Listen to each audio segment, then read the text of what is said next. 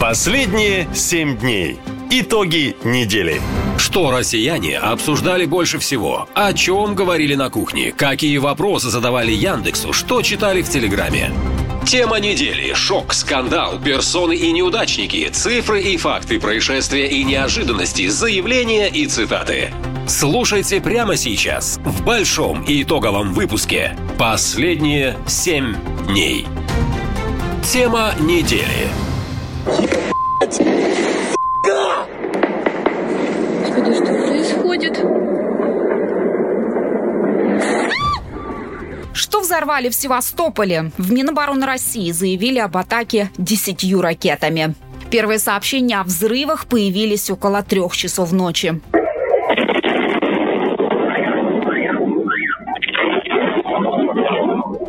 Судя по сообщениям очевидцев, атака продолжалась больше часа. В сеть люди выкладывали страшные кадры с мощными взрывами. Пи***ц, ебать, нахуй. Ебать. Ебать, нахуй. Ебать, нахуй, блядь. Ебать. Да. Блядь, Илюха. Какой нахуй бывает, блядь, там огонь, блядь, Севастополе, братан. Звуки взрывов были настолько сильными, что их слышали в разных частях Севастополя. Местные жители говорят, что это была самая страшная атака за всю спецоперацию. Ёп.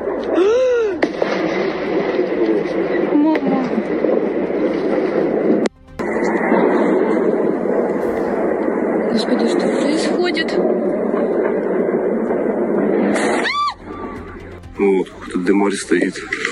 С моего двора видно. Вон, там зарево. Что там пи***ц творится. В Минобороны атаку подтвердили. Там заявили, что ВСУ нанесли удар десятью крылатыми ракетами по Севморзаводу в Севастополе и тремя безэкипажными катерами по отряду кораблей Черноморского флота. Средствами противовоздушной обороны сбиты семь крылатых ракет. Патрульным кораблем Василий Быков уничтожены все безэкипажные катера. В результате попадания крылатых ракет противника получили повреждения два корабля, находящиеся на ремонте. Глава Севастополя Развожаев опубликовал фото, где он стоит на фоне огромного пожара.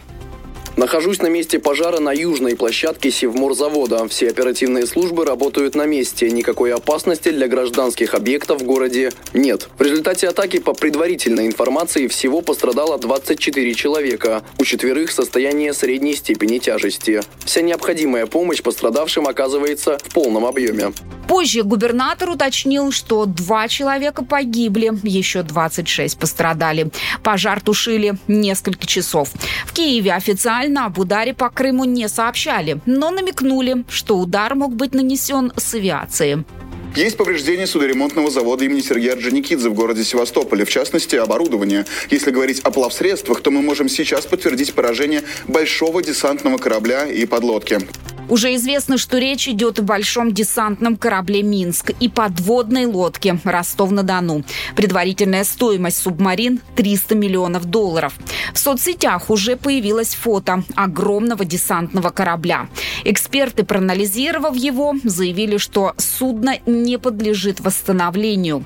Также, по некоторым данным, поврежден цех на заводе, где собирались производить надводные дроны в следующем году. Будут ли восстанавливать этот цех, неизвестно. Но жители Севастополя верят, что его, как и корабли, переместят в другой город. Последние семь дней. Тема недели. Сколько кораблей сгорели в Севастополе? В Крыму пожар на морском заводе. Атака по Черноморскому флоту в Севастополе в ночь на 13 сентября стала одной из самых мощных за все время СВО. Дело в том, что под удар попала подлодка Ростов-на-Дону. Она одна из самых современных у России.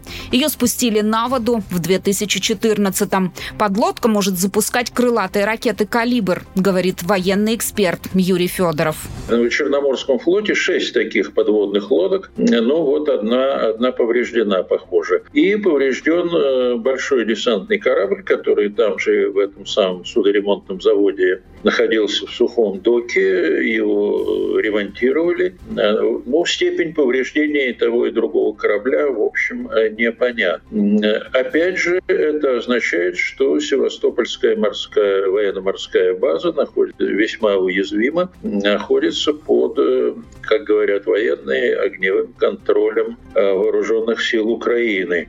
Севморзавод – это одно из старейших предприятий Севастополя. После 2014 года Россия национализировала его и передала в аренду предприятию ОАО «Звездочка», говорит военный эксперт Павел Лакийчук. Это на севере такое основное предприятие военно-промышленного комплекса по, по ремонту и производству судов. Более того, вот, когда говорят по, про севморзаводы, по ударам по севморзаводу, э, там целый слоеный пирог. Второ, э, а в аренду севморзавода передан э, 13-й судоремонтный завод в Килинбухте. Это основное судоремонтное предприятие Черноморского флота. Севастопольский морской завод имени Орджоникидзе – это основная площадка не только для ремонта, но и для строительства кораблей. На заводе работает около двух тысяч человек, рассказывает военный аналитик Юрий Федоров. Севастопольская морская база – это самая главная база. Там базируются и большие десантные корабли, и э, фрегаты, три фрегата. А фрегат – это достаточно мощный корабль, э, водоизмещением где-то порядка 4000 тонн. Э, в общем, он решает целый ряд э, задач. Удар по ремонтному заводу оголил много проблем в российской обороне. Это стратегическое предприятие, которое должно быть защищено со всех сторон, говорят военные обозреватели. Тем более, что планы на него большие. Там планировали создать центр развития беспилотных надводных и подводных аппаратов. Эту идею обсуждал губернатор Севастополя Развожаев с президентом полгода назад. Сейчас, по некоторым данным, этот цех уничтожен ракетами отмечает военный эксперт Павел Лыкийчук. За Ушаковой балкой находится площади 13-го судоремонтного завода Черноморского флота, э, где, кстати, и ремонтируются большие десантные корабли. Ну, ну по площади возгорания попадания, видимо, довольно э, большие. Вообще, по подсчетам расследователей проекта «Орикс», с начала СВО в России повреждено или уничтожено 16 кораблей, в том числе ракетный крейсер «Москва» и большой десантный корабль «Саратов». Два из поврежденных до сегодня кораблей – десантные. Один получил пробоину в марте прошлого года во время удара по порту Бердянска, а второй – в августе этого года во время удара морскими беспилотниками по целям недалеко недалеко от Новороссийска. Последние семь дней. Ужас недели. Доллар что, осенью будет по 200 рублей? Правительство заложило в бюджет самый слабый рубль в истории. Российский рубль, переживший рекордное падение и ставший одной из слабейших валют мира, не сможет существенно укрепиться в ближайшие годы. Такой прогноз правительство заложило в проект бюджета на 2024-2026 годы. Документ скоро внесут в Госдуму. Согласно ему, средний курс доллара в новом году составит 90 рублей. А к 2026-му нацвалюта ослабеет в среднем до 92 рублей. И это еще оптимистические оценки предполагают в правительстве. На рекордное падение российского рубля повлияла спецоперация на Украине. И как результат – резкое сокращение экспорта вследствие санкций, отток валюты из страны, ухудшение условий внешней торговли, пишет Bloomberg. Рубль ослаб на 24% по отношению к доллару в этом году, что поставило его в тройку худших показателей развивающихся рынков с турецкой лирой и аргентинским песо. Президент Путин не видит проблем в падении курса рубля. Он озвучил одну из причин девальвации. В целом, я не думаю, что здесь есть какие-то совсем непреодолимые проблемы и сложности. Связано это со многими факторами, в том числе с возвратом или с невозвратом частично валютной выручки от наших крупнейших экспортеров.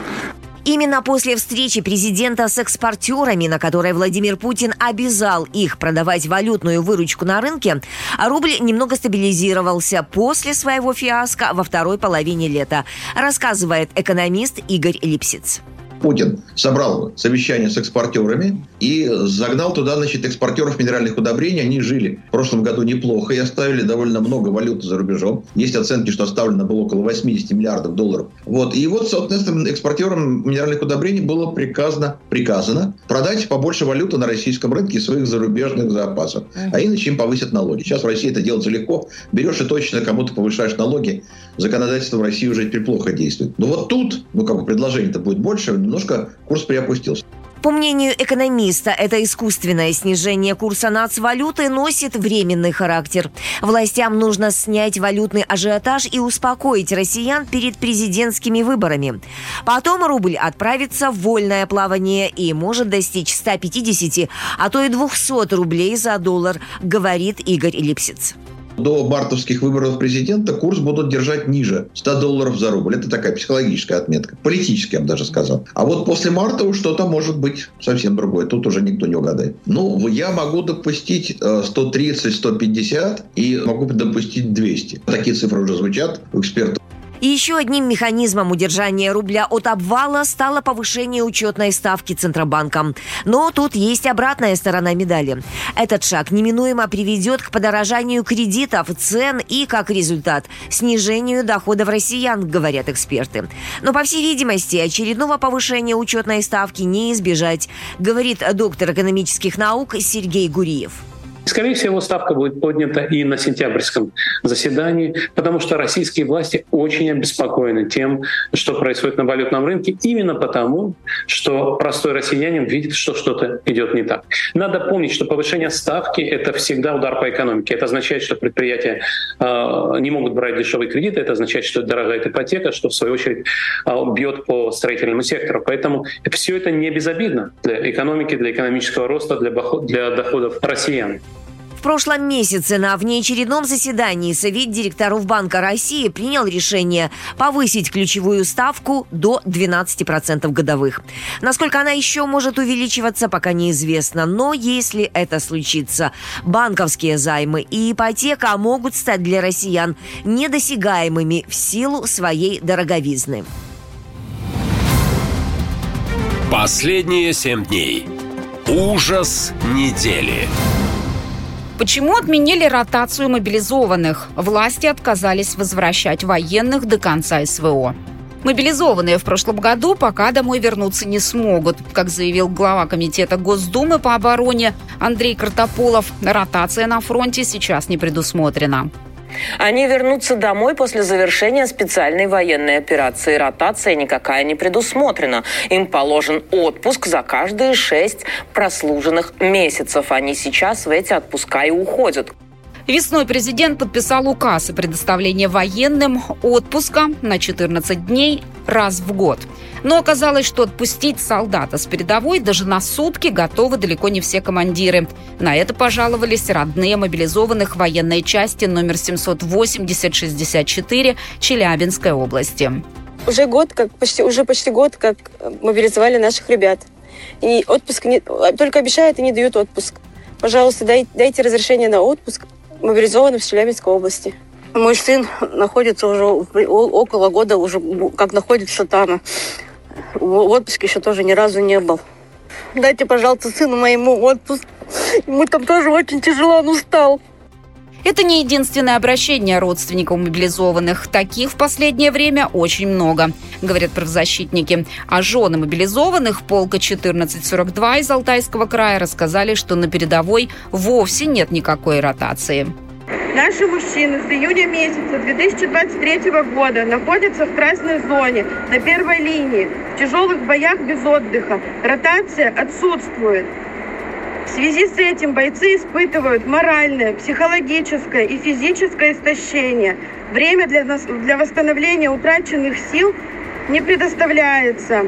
У них нет возможности на отдых, так как командир полка с позывным «Гром» отправляет наших мужчин снова и снова в бой. Под угрозой жизни заставляет возвращаться на позиции любой ценой. Провести ротацию на фронте родственники военных просят уже давно. Но для этого нужно провести новую волну мобилизации, чтобы было кем заменить людей на передовой. О ней в России говорят практически все лето. И такие обращения жен мобилизованных могут стать формальным поводом для ее проведения, считает глава проекта «Идите лесом» Григорий Свердлин.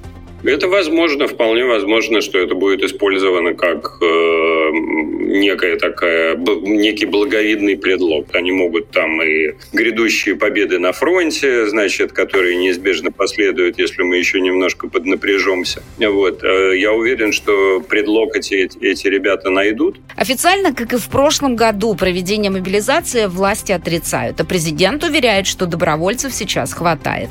Сегодня утром доложили 300 тысяч подписано контрактов э, людьми, которые... Вот я хочу еще раз подчеркнуть, которые готовы жизнью пожертвовать.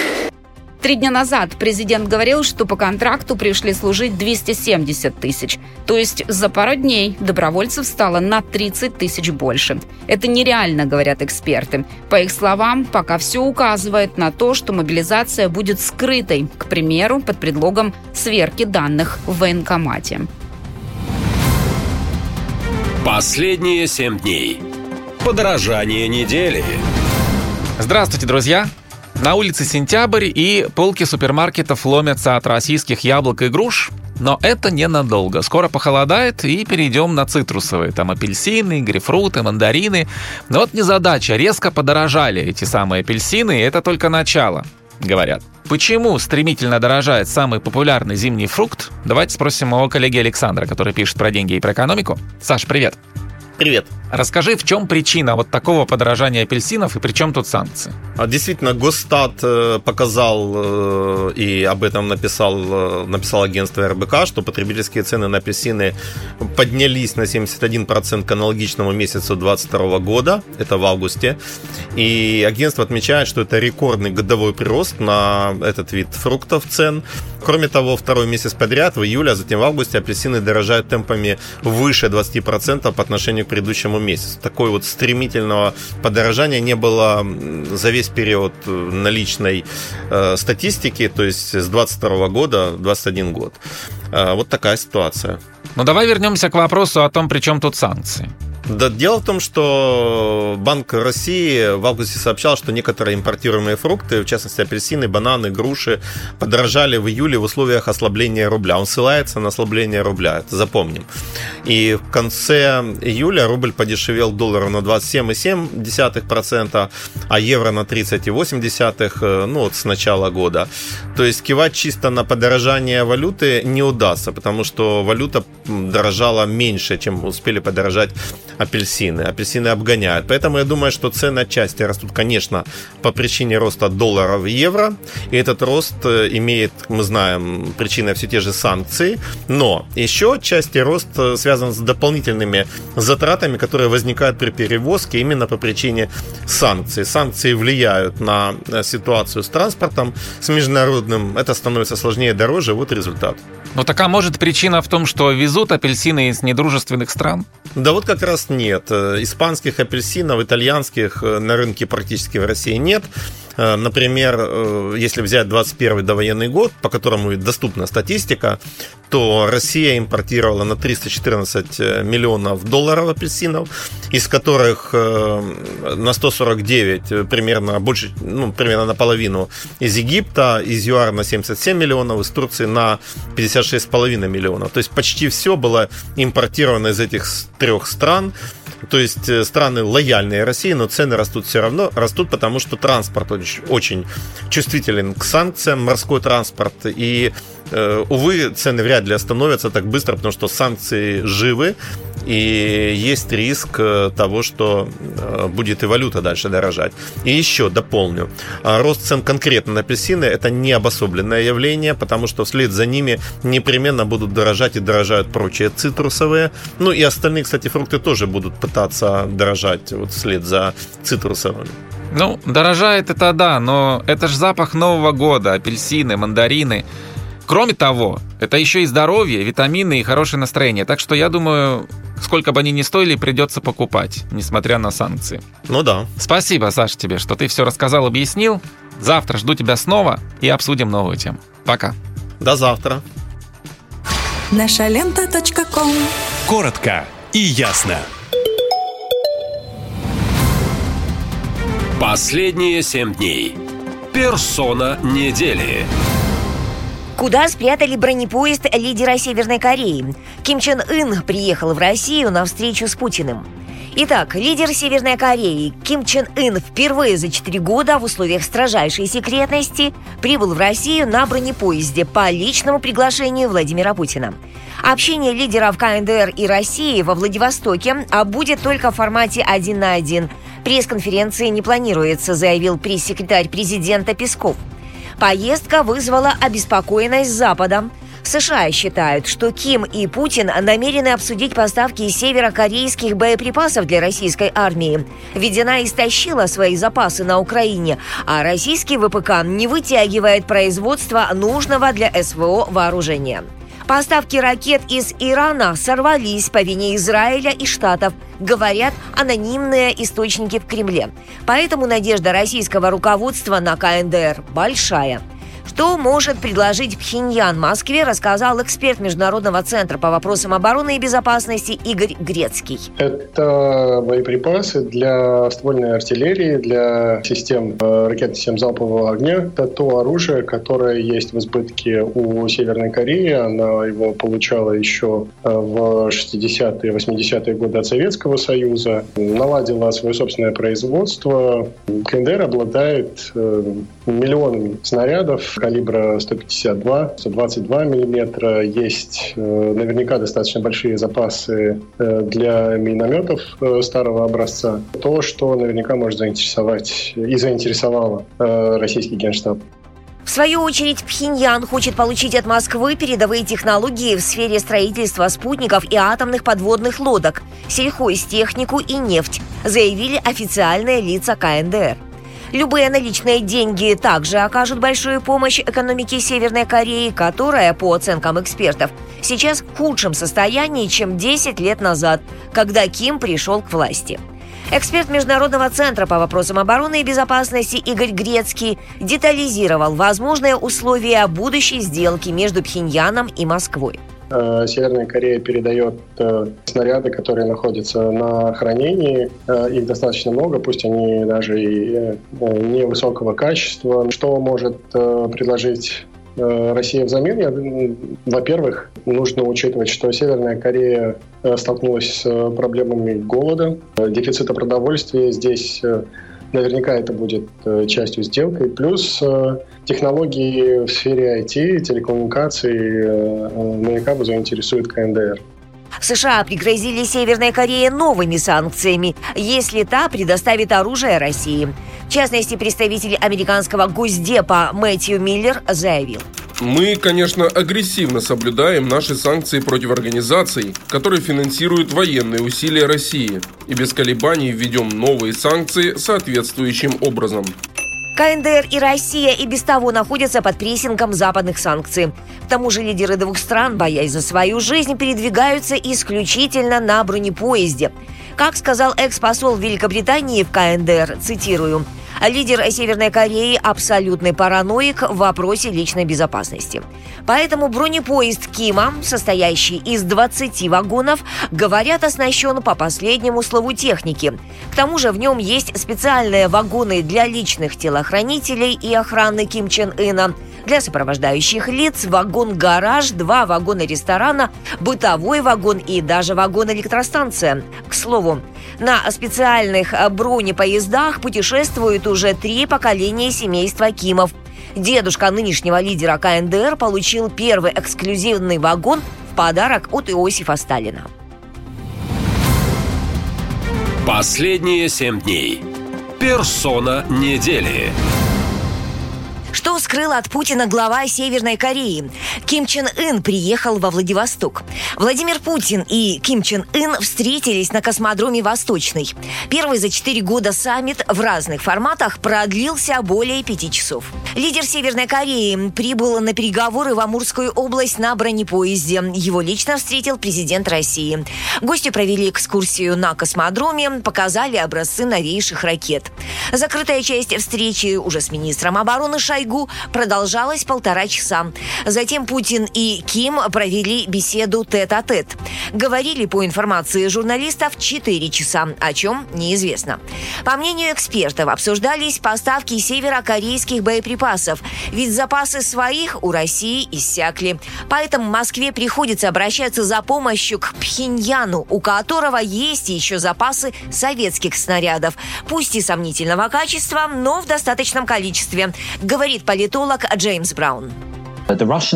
Россия использовала огромное количество своих запасов артиллерийских снарядов в конфликте против Украины, и ей необходимо их пополнить. Именно этого Россия добивается от Северной Кореи, наряду, возможно, с каким-то другим вооружением, например, противотанковыми ракетами.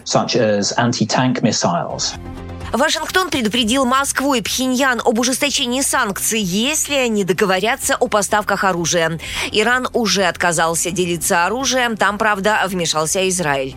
А за Северной Кореей еще наблюдает Япония, говорит военный эксперт Ричард Герхард. Если Северная Корея будет поставлять артиллерийские снаряды, мы можем ожидать ответных действий со стороны США, а также Франции, Южной Кореи и Японии. Проблема в том, какие ответные меры действительно возможны. На Северную Корею уже наложено столько санкций, она так мало взаимодействует с другими странами. КНДР существует в режиме санкций целых 73 года. Первые экономические ограничения США ввели в 1950 году, после начала Корейской войны. Вашингтон тогда обвинил Пхеньян в начале военных действий. Впоследствии запрет на любую торговлю Северной Кореей расширился на поставки оружия. Также запрещен экспорт и реэкспорт в страну товаров и технологий двойного назначения. Последний раз меры ужесточили в прошлом году. Россия же находится под западными санкциями не так давно, после начала СВО. Углубление сотрудничества Москвы с международным изгоем Северной Кореей вызывает у россиян неоднозначную реакцию.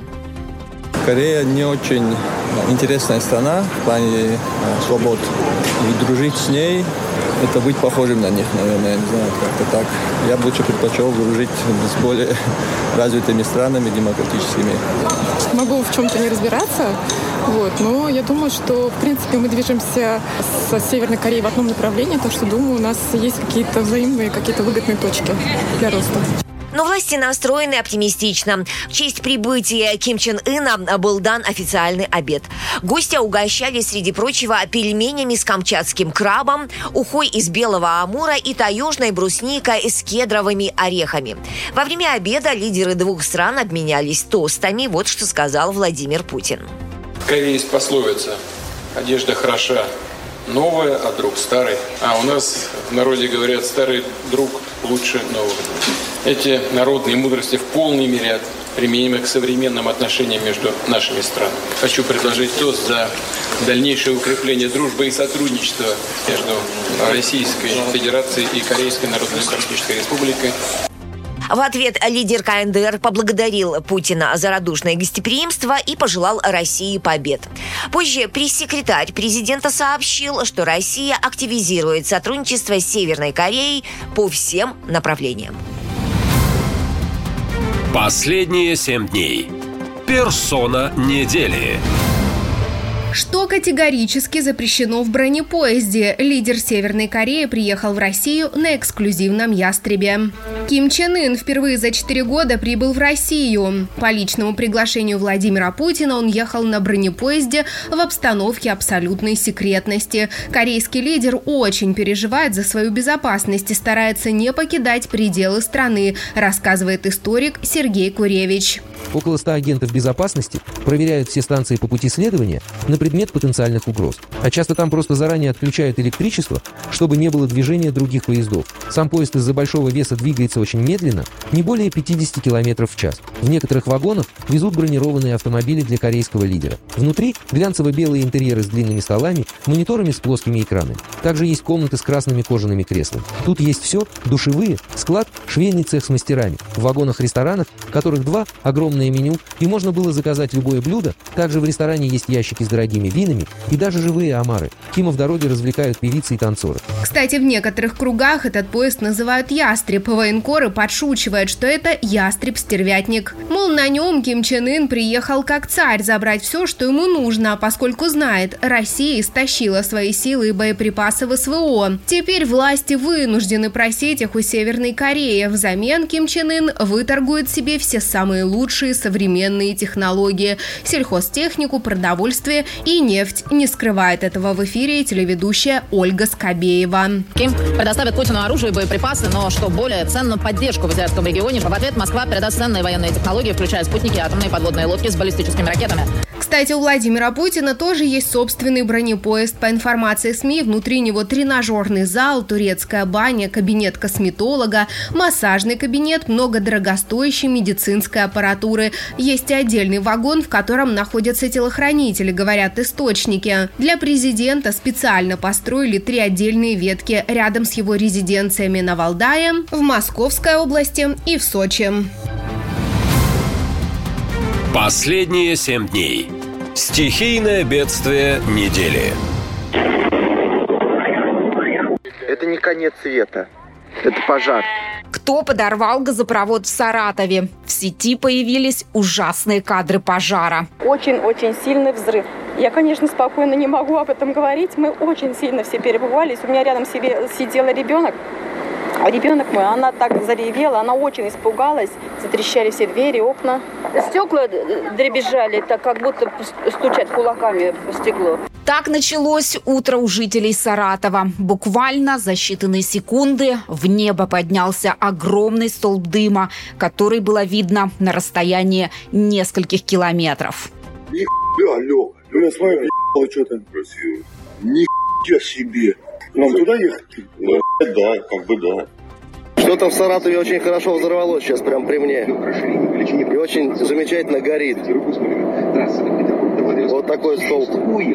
Оказалось, горит газопровод. Огонь охватил площадь в 20 тысяч квадратных метров в районе поселка Красный Октябрь, сообщили в МЧС. Пострадавших нет, но пламя не могли потушить долго, пишут местные жители в соцсетях. От Саратова километров пять отъехали. Вон пламя бушует. Дым вверх поднимается. Что-то полыхнуло конкретно. Диспетчер «Газпрома» Трансгаза Саратова сообщил, произошла разгерметизация на газопроводе, после чего возник пожар. Что стало причиной, выясняется.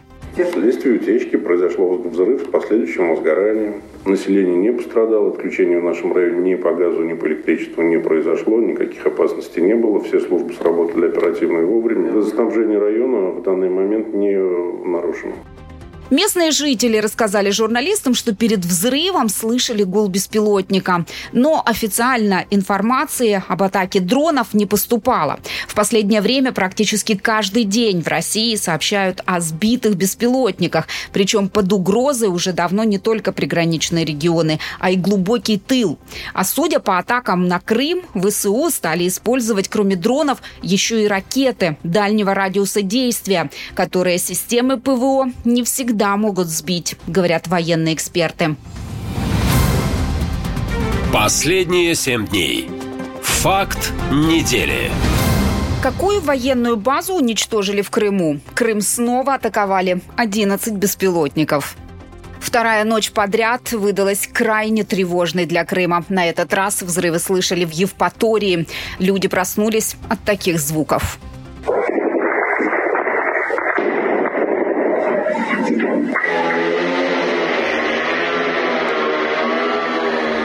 Соцсети местные выкладывали видео серии мощных взрывов. Ты ё-моё. Охереть, летит прям. Охереть. Сообщений о пролете дрона, взрывах и зареве в районе Евпатории становилось все больше. Люди постили фото огромного столба дыма. Пошло, пошло. А, вон, вон что-то пошло. Ничего себе. Это что-то прилетело, да? Прилетело, конечно. Смотри, дым какой. Твою Это прилетело. Вот это прилетело, нам, дорогая. Это нам прилетело. Нам прилетело. Ух, вон пошла что-то ракета, смотри. Ракета, ага, пошла. Это сигнальная, да. Ж, это что-то там уже у пацанов.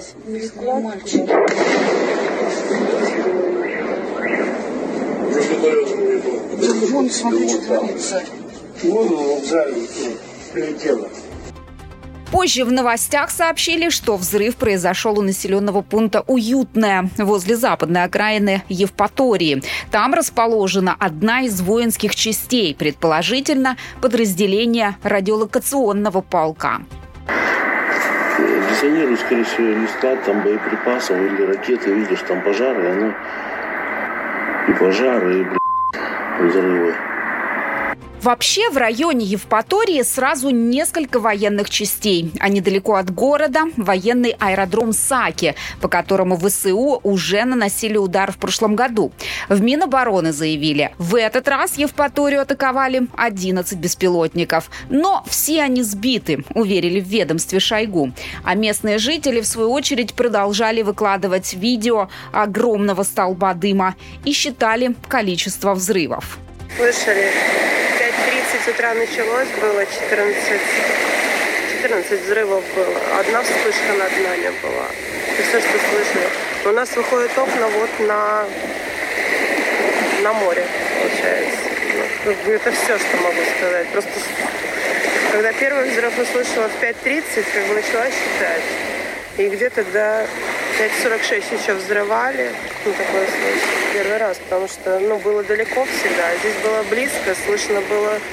Ну, вот од- один я точно слышала, жужжал, ну, вот как пролетали над нами. Ну, На всякий случай власти оперативно перекрыли движение по Крымскому мосту, хотя он от Евпатории за 250 километров, у другого края Крымского полуострова. Но, как говорится, береженного Бог бережет. Тем более, что жители города рассказывают, взрывы были настолько сильными, что их слышали во всех районах города без исключения, а может даже и за пределами Евпатории.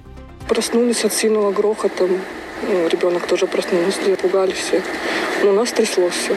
Проснулся от э, громкого такого свиста нарастающего, и потом хлопок такой громкий. Ну не хлопок, а как прям взрыв.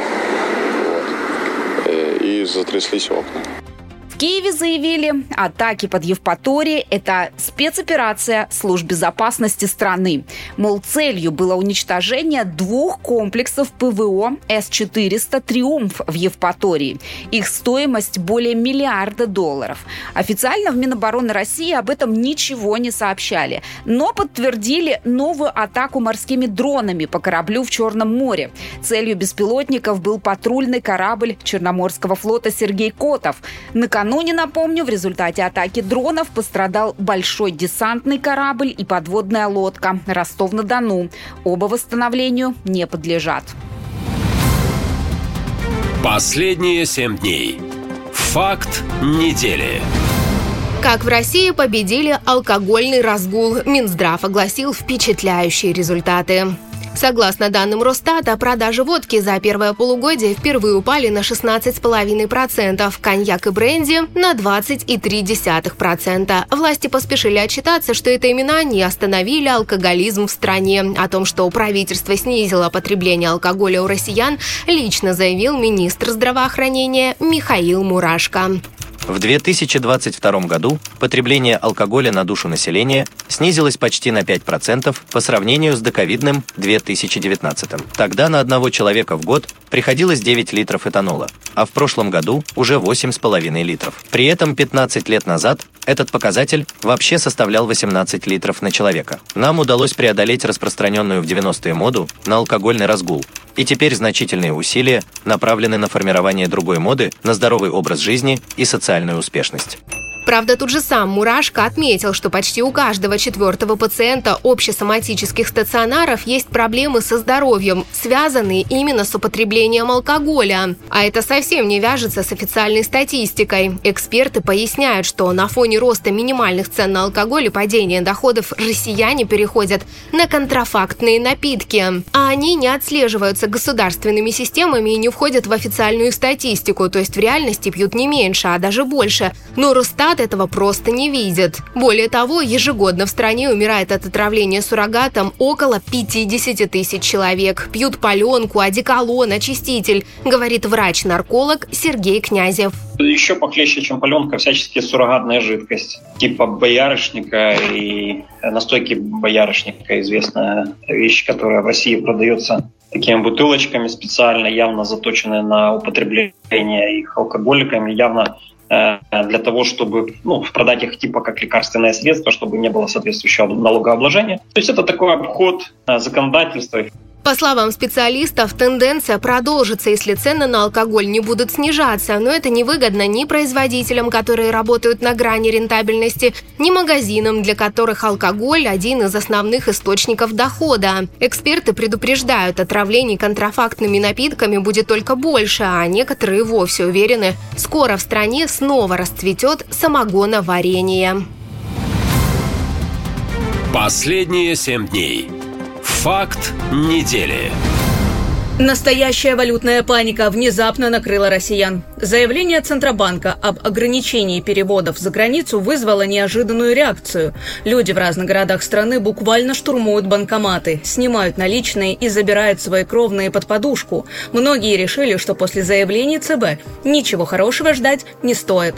Какие прогнозы на осень и можно ли хранить наличку дома, расскажу в своем репортаже. Рубль падает, цены растут.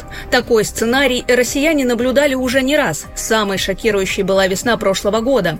Тогда, после начала СВО, доллар резко подорожал до 120 рублей. На какое-то время ситуация стабилизировалась, но сейчас все вновь пошло под откос. В Воронеже очередь к банкомату на окраине города занимают с 5 утра. Жители говорят, что боятся, что скоро власти заморозят все деньги на счетах, как когда-то в Советском Союзе. Мария Степановна помнит то время. Говорит, все сбережения исчезли за минуту. Теперь женщина решила перестраховаться. Я уже банк боюсь, потому что уже при Союзе пропало, то сейчас никуда не. Вообще люди в ужасе. В каждом городе жалуются, что цены на продукты за последние 4 месяца выросли в разы, а зарплаты остались на том же уровне, говорит житель Екатеринбурга. В магазин хоть не ходи, сетует мужчина, ведь раньше, после летнего сезона, цены наоборот падали. Это сказывается очень негативно на народ, на население, потому что все же ходим в магазин Раньше за одну сумму рассчитывали, сейчас все повысилось. На обменнике уже смотреть страшно, признается Денис. Стоимость товаров такая, что уже не знаешь, может стоит закупать что-то впрок? Теперь обеспечивать семью стало гораздо сложнее, говорит мужчина по карману бьет все время. Каждый поход в магазин это вообще постоянный удар по семейному бюджету. То есть ты зайдешь, ты тысячи, полторы-две как минимум ты оставляешь, а ничего толком не купил. Мясо сейчас очень дорогое. То есть все крупы, все молоко, вся молочная продукция, все, все выросло в цене. Анатолий Семенович вообще уже отказался от самого необходимого. Рассказывает, что во Владивостоке, портовом городе, даже рыбу купить нельзя. А все потому, что ситуация с валютой усложнилась. Еще кто-то из древних греков сказал, что если государство, которое находится у моря, и цены на рыбу у него дороже цены на мясо, оно обречено к вымиранию. Студентка второго курса московского вуза Алена плачет и говорит, что стипендии ни на что не хватает. Девушка второй день стоит в очереди в банкомат, чтобы снять накопленные родителями доллары. Говорит, что мать пару лет работает за границей, чтобы дочке хватило на учебу в Москве. Хуже всего, что учеба теперь будет стоить еще дороже, ведь платное обучение тоже подорожало. Учеба у нас сейчас платная, по большей части. И на учебе, на самом деле, на цене обучения это отражается сильно тоже. То есть не только там, допустим, на продуктах, на одежде, я не знаю, на какой-то технике, на недвижимости и так далее, но на учебе это тоже очень сильно отражается. Экономисты не удивлены такому раскладу и говорят, что другого и не ожидали. Не сразу, но через пару месяцев падение рубля скажется на всем, рассказывает Михаил. Мужчина работает экономистом в одной из крупных компаний. Там уже подытожили, что российская экономика стала ощущать последствия санкций. Во-первых, у нас курс э, доллара непосредственно сказывается на всех продовольственных товарах. Поэтому, если мы зайдем в любой магазин, мы сразу увидим, что у нас э, товары растут э, на инфляцию, которая превышает, возможно, какие-то показатели, рассчитываемые Росстатом. Плюс э, в дальнейшем у нас эта инфляция будет сказываться и на товарах, которые идут через производителя, поскольку у нас около половины доля импорта в нашей стране, поэтому непосредственно курс доллара также повлияет на, и на нас. То есть, конечно, за один месяц мы можем не наблюдать такого сильного скачка цен. Но я думаю, что в течение ближайшего там полугода, трех-шести месяцев это все существенно скажется на россиянах. Обвал рубля также повлиял на заработок трудовых мигрантов. Заработанные в России деньги узбеки, таджики и киргизы меняют на доллары, а затем отправляют на родину. Скоро работать будет некому. Надежда Федоровна владеет фермерским предприятием в Саратове. Женщина обвиняет власть в проблемах с экономикой и рассказывает, что скоро некому будет даже овощи собирать за такую зарплату, а россияне здесь работать не хотят. Проблема в том, что нам необходимы кадры, которые будут работать стабильно. Горожан и граждан России очень сложно привлечь на такие, скажем, грязные, непрестижные работы. Власть тем временем проблем не видит. Президент утверждает, что все под контролем. Да, это, конечно, вопрос, который требует своего кропотливого исследователя, исследователя в виде э, Центрального банка и правительства Российской Федерации, финансовых властей, так называемых. Но в целом я не думаю, что здесь есть какие-то совсем непреодолимые проблемы и сложности. Э, связано э, это со многими факторами, в том числе с возвратом или с невозвратом частичного валютной выручки от наших крупнейших экспортеров. А вот экономисты уже рекомендуют запасаться продуктами, ведь цены будут расти как на дрожжах, чего не скажешь о доходах граждан. Но все же создавать ажиотаж и в панике снимать все наличные в банкоматах и класть их под подушку специалисты не советуют. Мол, это еще сильнее ударит по экономике, которой и так сейчас непросто. Катя Константинова, «Наша лента» из Москвы. Наша лента. Коротко и ясно. Последние семь дней. События недели. Северной Корее что, отдают истребители? Ким Чен Ын приехал на завод, где делают Су-35. Имеется в виду авиапредприятие в Комсомольске-на-Амуре, где собирают истребители Су-35 и Су-57, а также пассажирский самолет Суперджет-100. Именно этот завод и посетил лидер Северной Кореи во время своего визита в Россию. Кстати, к приезду высокого гостя в Комсомольске-на-Амуре готовились вовсю. Подстригали траву, ложили плитку и даже привезли подиум, по которому лидер КНДР спускался со своего поезда. А 13 сентября Ким Чен Ын посетил космодром «Восточный». Там ознакомился с инфраструктурой по запуску космических ракет-носителей.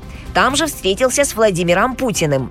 О чем конкретно говорили на встрече, до сих пор неизвестно. Только вот общие формулировки. И вот что написали об этом северокорейские государственные СМИ. Чистосердечно обсудили важные вопросы, встающие в дальнейшем тесном усилении тактико-стратегического сотрудничества между обеими странами, решительной поддержки и солидаризации на совместном фронте для срывания военных угроз и провокаций, произвола и своеволия империалистов, пытающихся нарушить самостоятельность, прогресс и мирную жизнь человечества. Пресс-секретарь президента Песков заявил, что по итогам переговоров лидеров России и Северной Кореи не подписывалось никаких соглашений, в том числе по военно-техническому сотрудничеству. Но взаимодействие с КНДР будет усиливаться во всех сферах.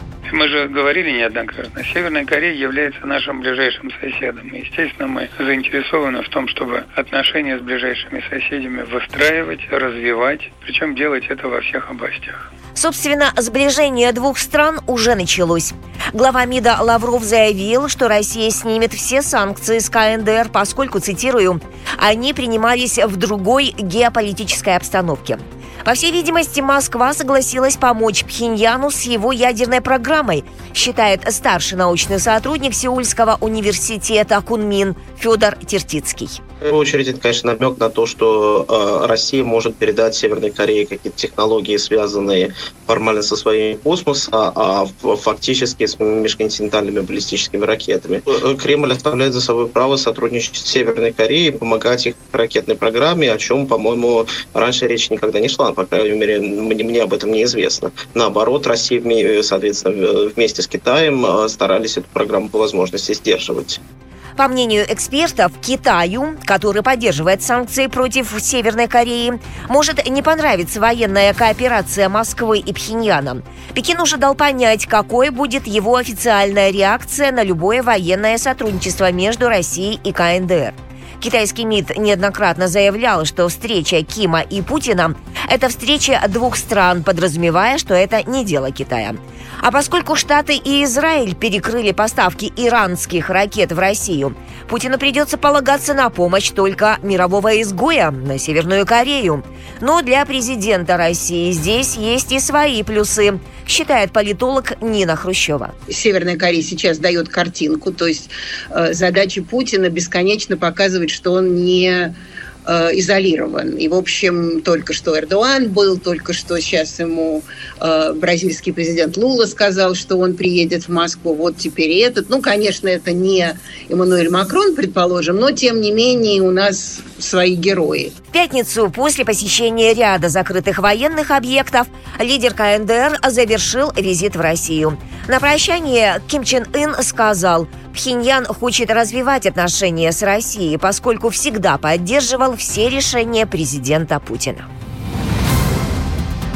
Последние семь дней. События недели. Почему нельзя восстановить Минск? В соцсетях опубликовали видео разбитого десантного корабля в Севастополе. После атаки ВСУ на Севастополь российская армия потеряла сразу две важных субмарины. Большой десантный корабль «Минск» и подлодку «Ростов-на-Дону». В соцсети выложили видео поврежденного Минска. На кадрах видно, что корабль получил очень серьезные повреждения, говорит военный эксперт Александр Коваленко уничтожены. Большой десантный корабль 775-го проекта «Минск», он не подлежит восстановлению. Он полностью уничтожен, но что самое интересное, он ведь находился на ремонте. И ремонт его был практически завершен. На этот ремонт было потрачено более 30 миллионов рублей. На корабле «Минск» могут располагаться до 500 тонн техники и грузов, а также около 225 десантников. У него на вооружение две установки АК-725, две пусковые установки реактивной системы залпового огня «Град-М» и четыре пусковые установки переносного ЗРК «Стрела-2». Он предназначен для высадки морского десанта на побережье или транспортировки больших грузов, включая бронетехнику и танки. Восстановить этот или построить новый корабль у России нет возможности, считает эксперт Александр Коваленко. Россия на сегодняшний день не может строить э, большие десантные корабли проекта 775. Даже более того, этот проект э, строился, корабли этого проекта строились в Гданьске э, на верфи в Польше. Э, и даже если говорить о ремонтных работах, они для России проходят очень осложненно, поскольку ну, там есть опять-таки оборудование, запчасти, которые необходимо, за которыми а, обращаться либо к Польше, либо обходиться своими внутренними ресурсами с большим трудом импорт замещая. Что касается подлодки Ростов-на-Дону, то она также получила серьезные повреждения. Таких суден у России осталось пять. Подлодка совсем новая, ее спустили на воду в 2014 году. Сентябрьскую атаку на Севастополь военные обозреватели называют самой масштабной за время СВО. 13 сентября ВСУ выпустили 10 крылатых ракет и 3 катера-беспилотника. Последние семь дней. Удивление недели. Ирина из Питера спрашивает, товарищ полковник, помогите понять, э, зачем так срочно вдруг прилетел Лукашенко? Ох, Ирина, знаете вы мою слабость к Лукашенко, да? Действительно, Александр Григорьевич побаловал нас своим необъявленным визитом буквально на следующий день после того, как Владимир Владимирович встретился с руководством Северной Кореи, да? Вот, и, ну, все же ясно на самом деле, зачем прилетел Лукашенко, правильно? Поезд уходит, да? Вот смотрите, э, Лукашенко, Беларусь, это огромный дотационный мешок на плечах России, у которой сейчас и у самой так ноги подкашиваются по многим направлениям, понимаете? И тут еще такой здоровый, усатый, упитанный братик сверху залазит, говорит, так отдай мне, дай мне, не забыть, дай мне, мне дай, дай мне денег, дай мне ядерное оружие, дай мне защиту, дай мне, дай мне, дай мне. И вот эту «дай» уже нас с ног валит. Да? А здесь состоялся такой, наверное, не совсем даже ожидаемый по своим результатам визит э, лидера Северной Кореи к лидеру России. И Александр Григорьевич очень четенько почувствовал, что он больше не любимый сынок в этой семье.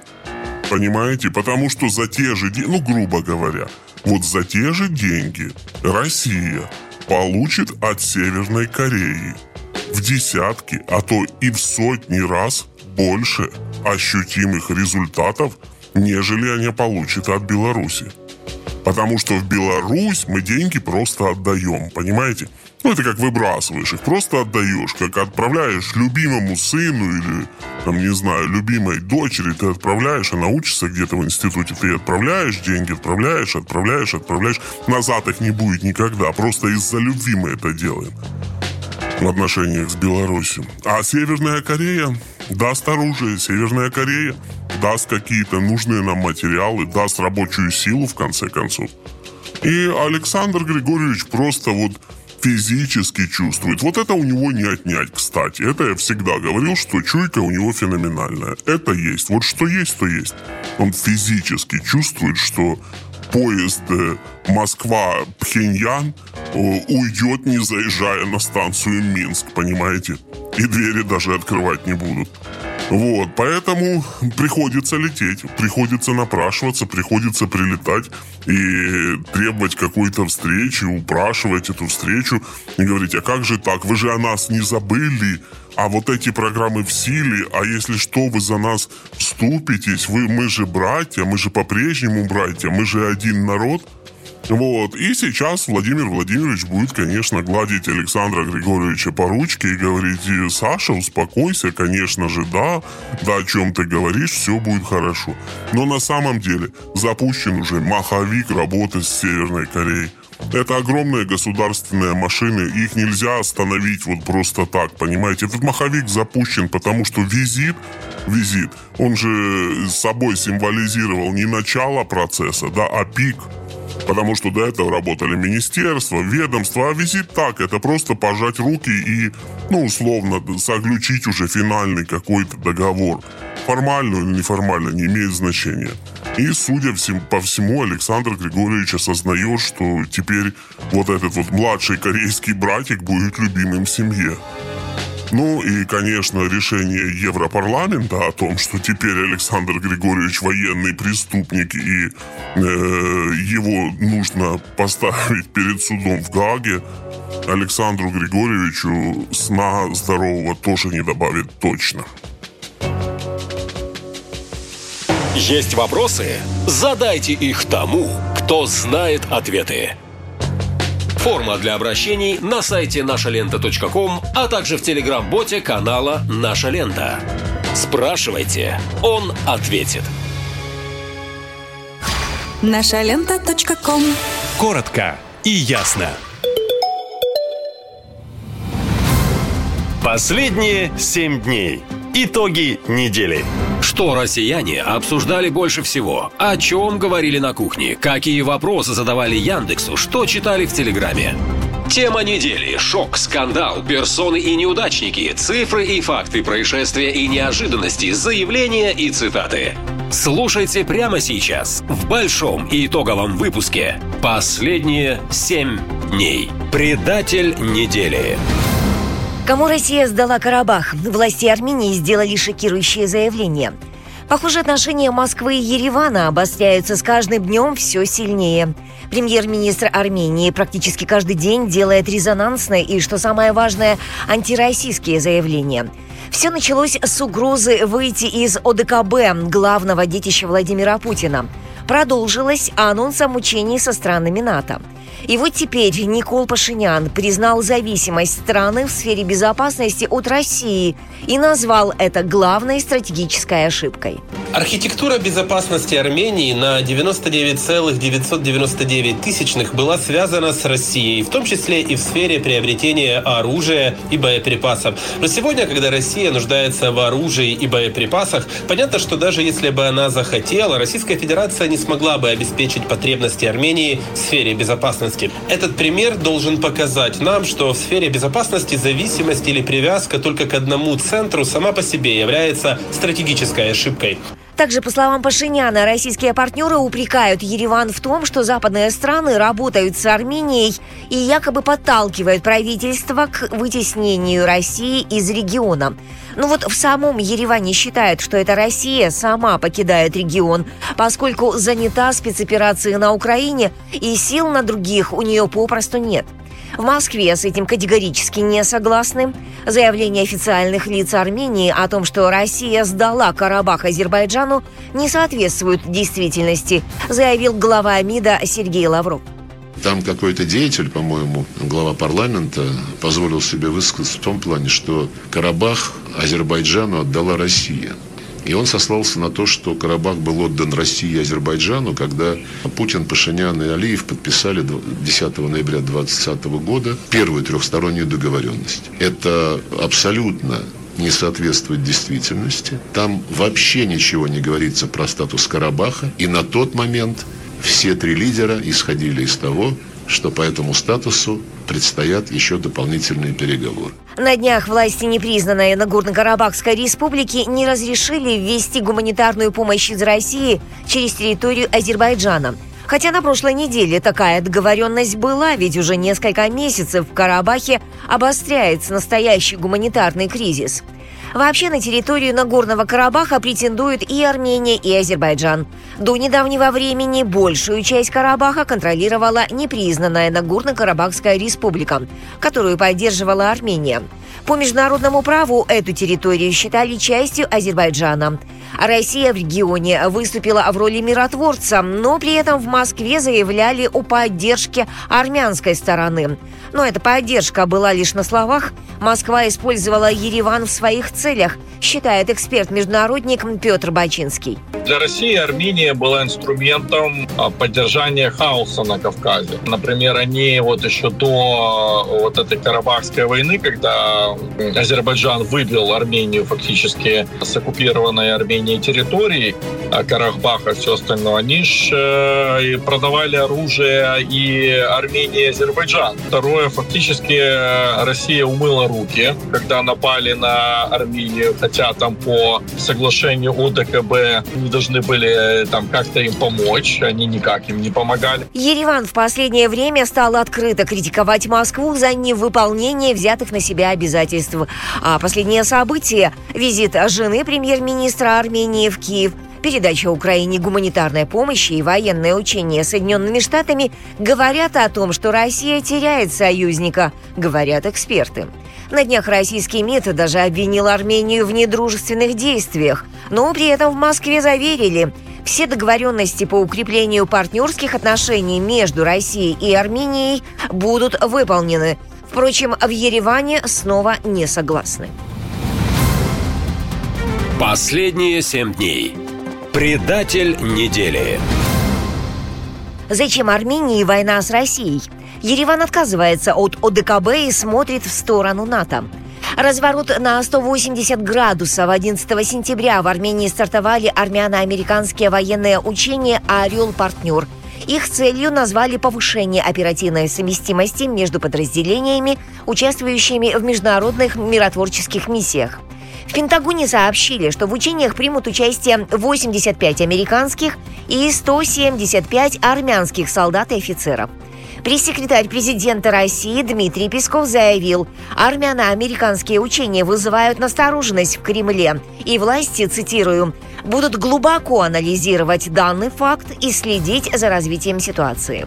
Свою обеспокоенность уже высказал и глава российского МИДа Сергей Лавров. Договоренность, о которой была объявлена про учения армяно-американские, она выглядит тем более странно, что уже два года, как Армения отказывается участвовать в учениях ОДКБ. Объясняя это тем, что вот если бы ОДКБ, как союзное образование с участием Армении, осудило бы Азербайджан, вот тогда Армения стала бы в ОДКБ работать.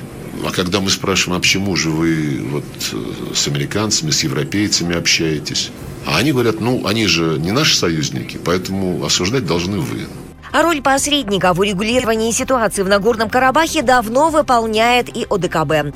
Однако в Ереване сомневаются в дееспособности организации договора о коллективной безопасности. Поэтому Армения и угрожает выйти из ОДКБ или же заморозить свое членство, заявлял премьер-министр страны Пашинян.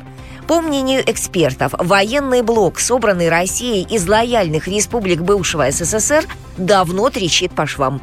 А на фоне неудач в спецоперации, которую многие считают затянувшейся, Россия стала токсичным союзником, считает политолог Гарик Кирян. Почти полтора года идет какой-то дрейф внешнеполитического вектора Армении на сторону Запада.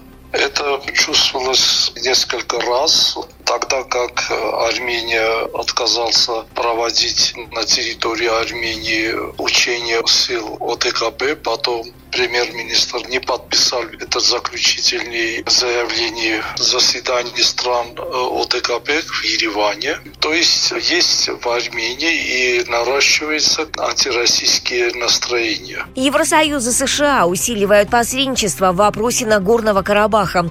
Поэтому Ереван уже переориентировался на Запад, от которого получил гарантии и военной, и экономической поддержки.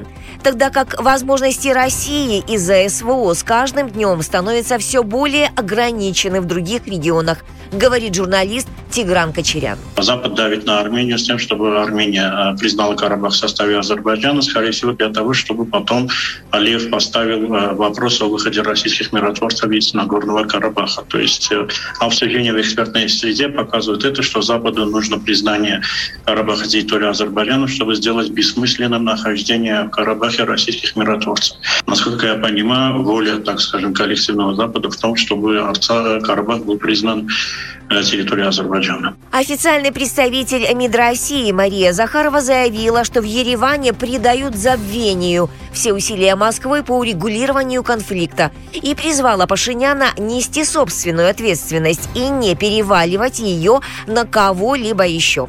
Захарова также назвала заявление армянских политиков риторикой на грани хамства – Пикировка между Ереваном и Москвой дошла до того, что спикер парламента Армении Ален Симонян назвал Марию Захарову, цитирую, «какой-то секретаршей какого-то ведомства, которой он не собирается отвечать на своем уровне». Политологи уверены, что обострение отношений между некогда союзниками ни к чему хорошему не приведет. Москва может постепенно растерять всех партнеров из своей ближайшей орбиты, говорят эксперты. Последние семь дней. Предатель недели. Почему российские миротворцы уходят из Нагорного Карабаха? Армения заявила, что Россия не справилась с задачей. Премьер-министр Армении Никол Пашинян накануне заявил дословно следующее. Так как проблемы с Лачинским коридором все еще существуют, миротворцы РФ не справились со своей задачей. Но я не могу сказать, что если бы российских миротворцев не было в Нагорном Карабахе, ситуация сейчас была бы лучше. Напомню, Пашинян не первый раз выступает с подобной публичной критикой в отношении России. В начале сентября он уже называл ошибкой зависимость Еревана от Москвы в сфере безопасности. Сегодня, когда Россия сама нуждается в оружии и боеприпасах, понятно, что даже если бы она захотела, не смогла бы обеспечить потребности Армении в сфере безопасности. Этот пример должен показать нам, что в сфере безопасности зависимость или привязка только к одному центру сама по себе является стратегической ошибкой. Армения может и вовсе покинуть организацию договора о коллективной безопасности, уверен политолог Иван Гусь. Участие в АДКБ никак не гарантирует Армении поддержки со стороны членов этой организации. И в случае реальной опасности Армения остается наедине с этой опасностью. Дело в том, что членство в АДКБ – это еще и как черная метка для всего цивилизованного мира. И, разумеется, ни о каком серьезном военно-техническом сотрудничестве, ни о каких закупках вооружения, ни о какой модернизации армии Армении в случае, когда эта страна входит в АДКБ, говорить не приходится выхода Армении из ОДКБ. А он рано или поздно произойдет.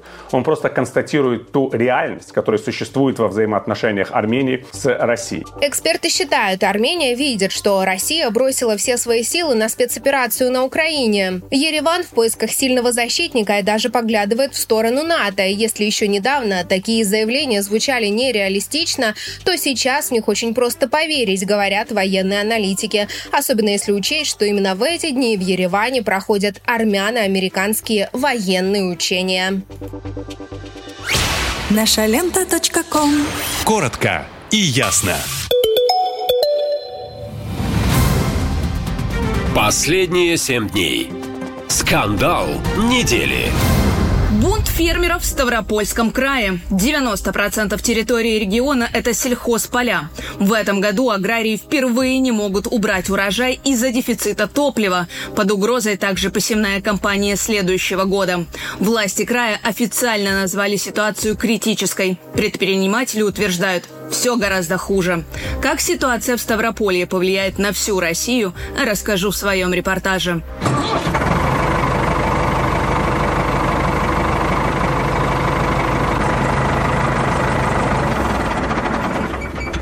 Кричащей проблемой дословно назвал ситуацию с дефицитом топлива на юге страны министр сельского хозяйства Дмитрий Патрушев.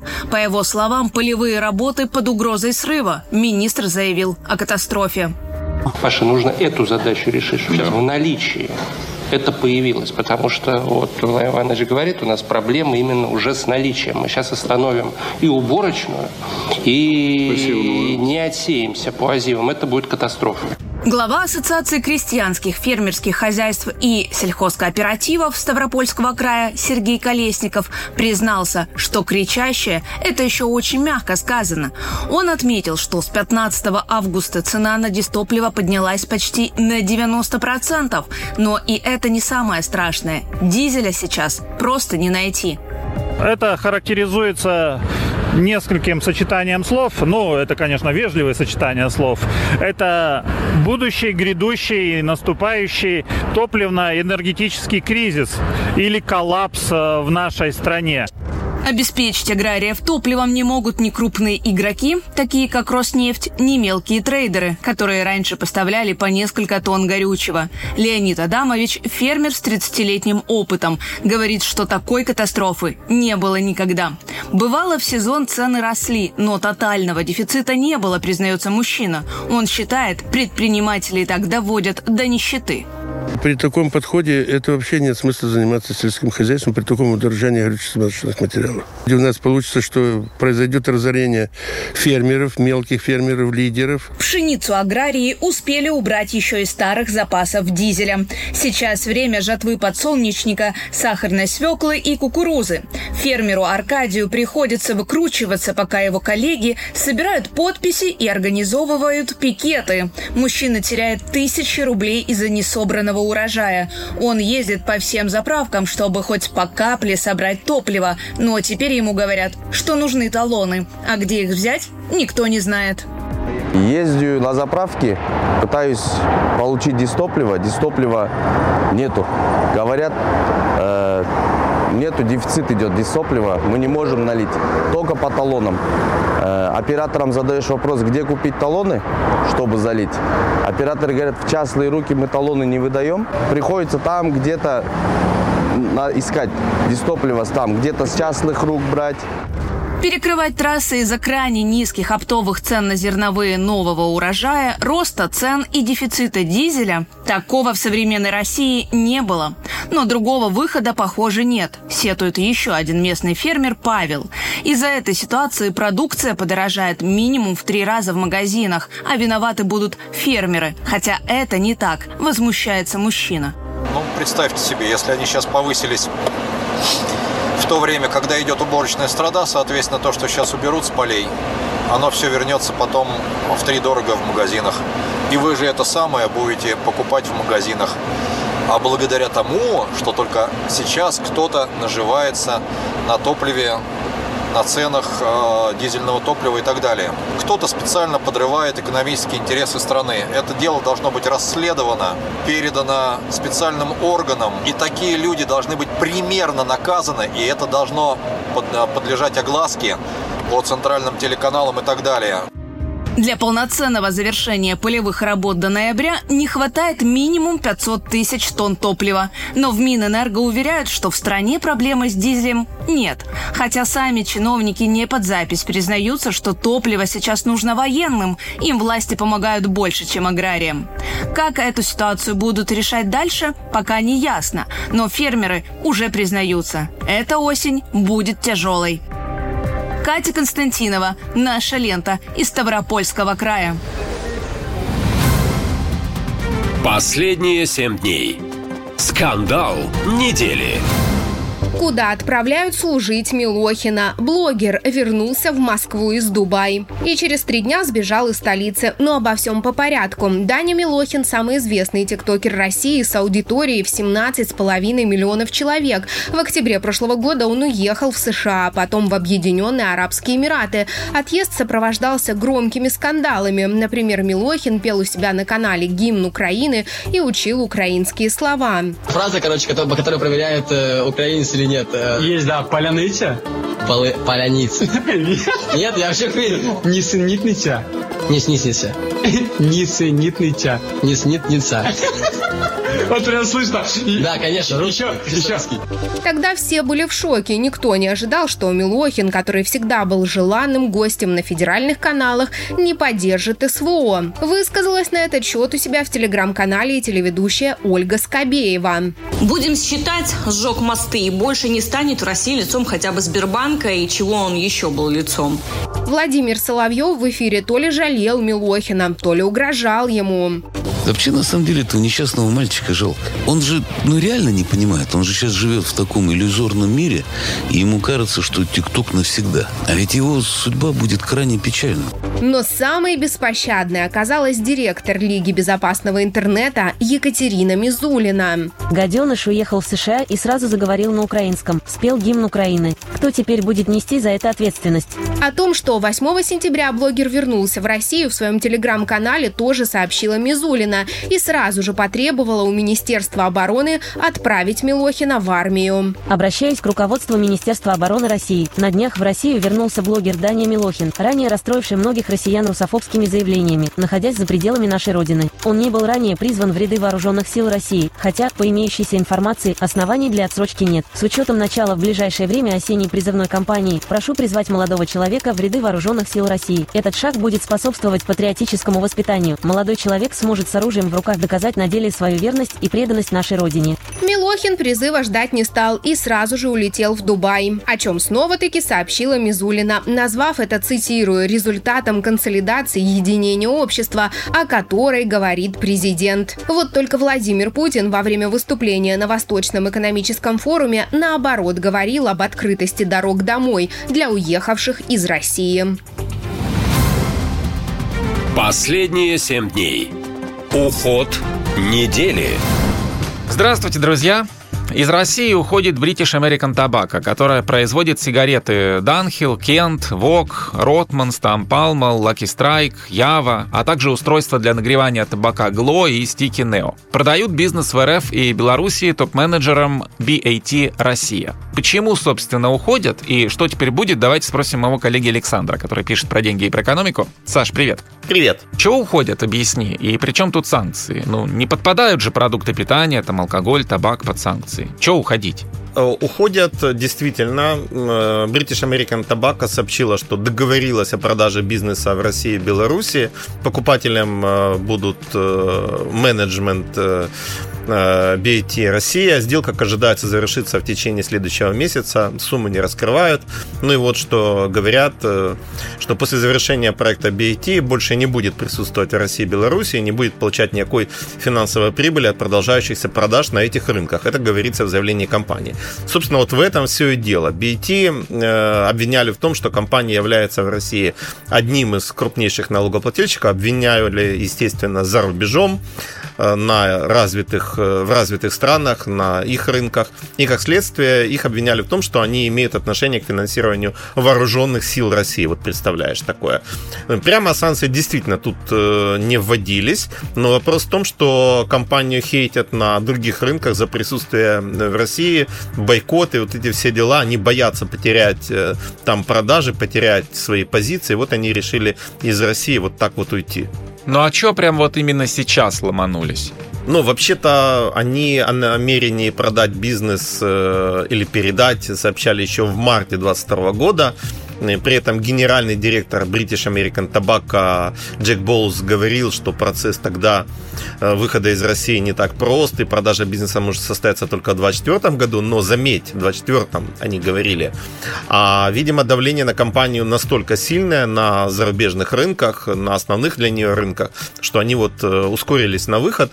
Ну вот после завершения сделки э, к BAT Россия перейдут такие предприятия, как ITMS э, Group, э, это маркетинговая компания. Кроме того, у них в России есть э, фабрика BAT Санкт-Петербург, в Санкт-Петербурге. Ну и также там есть еще несколько компаний. В общем, вот такие вот дела. Хорошо, ну а что с ассортиментом теперь будет, как думаешь? Э, компания говорит, что не только местные бренды, имеется в виду Ява, но и международные останутся в России. Это вот Dunhill, Kent, Vogue, Rothmans, Pall Mall, Lucky Strike, э, ну и также устройства для нагревания табака и стики. Но это очень странно, как для меня, потому что бесплатно пользоваться торговыми марками невозможно, значит компания все равно будет получать деньги от российского рынка и платить здесь налоги. Ну и ее вследствие этого продолжат хейтить за рубежом. Поэтому я очень сомневаюсь, э, что вот так просто оставить международные марки в России легально. А нелегально могут остаться? Э, вроде бы могут, но не совсем так уж нелегально, а как бы полулегально. Дело в том, что, э, ну да, при содействии властей может существовать и параллельный импорт, и даже там какой-то выпуск, но э, пачки должны быть маркированы акцизными марками. Без этого никак. Поэтому будут какие-то схемы с участием властей при покровительстве властей. Вот как это будет, я пока себе не представляю. Ну, не исключаю, что они могут как-то там передать российским покупателям права на международные бренды, это, но это, напоминаю еще раз, сохранит простор для ненавистников BAT э, за рубежом. Как уже было сказано, вот это именно та причина, по которой они уходят. Слушай, ну вот это неприятность, да, вот вроде ж прямо и санкций нет к табачникам, а они страдают. А вместе с ними страдают и потребители, получается, да и российский бюджет. Просто вот табачная война какая-то, я вот по-другому не могу это назвать. Ну, похоже, да. Саш, спасибо тебе, что ты все рассказал и объяснил. Надо уже заканчивать, но завтра я жду тебя снова и будем обсуждать новую тему. Пока. До завтра. Последние семь дней. Враг недели. Зачем Эрдоган подставил Кремль? Проект газового хаба России в Турции на грани провала. Для начала напомню, газовый хаб, который по задумке Кремля мог бы питаться за счет поставок по турецкому и голубому потокам, сейчас нужен «Газпрому» как воздух. Компания из-за санкций потеряла ключевой европейский рынок, а после взрывов на северных потоках лишилась возможности вернуться на него в обозримой перспективе. О создании Центра торговли природным газом в Турции Владимир Путин впервые публично заговорил еще год назад. А после недавней встречи с Реджепом Эрдоганом президент сообщил, что обе страны близки к соглашению. Мы э, продвинулись, и я надеюсь, в ближайшее время завершим переговоры по созданию газового хаба э, в Турции для того, чтобы э, сделать ситуацию в энергетике в регионе более стабильной и сбалансированной. И мне кажется, это пойдет на пользу.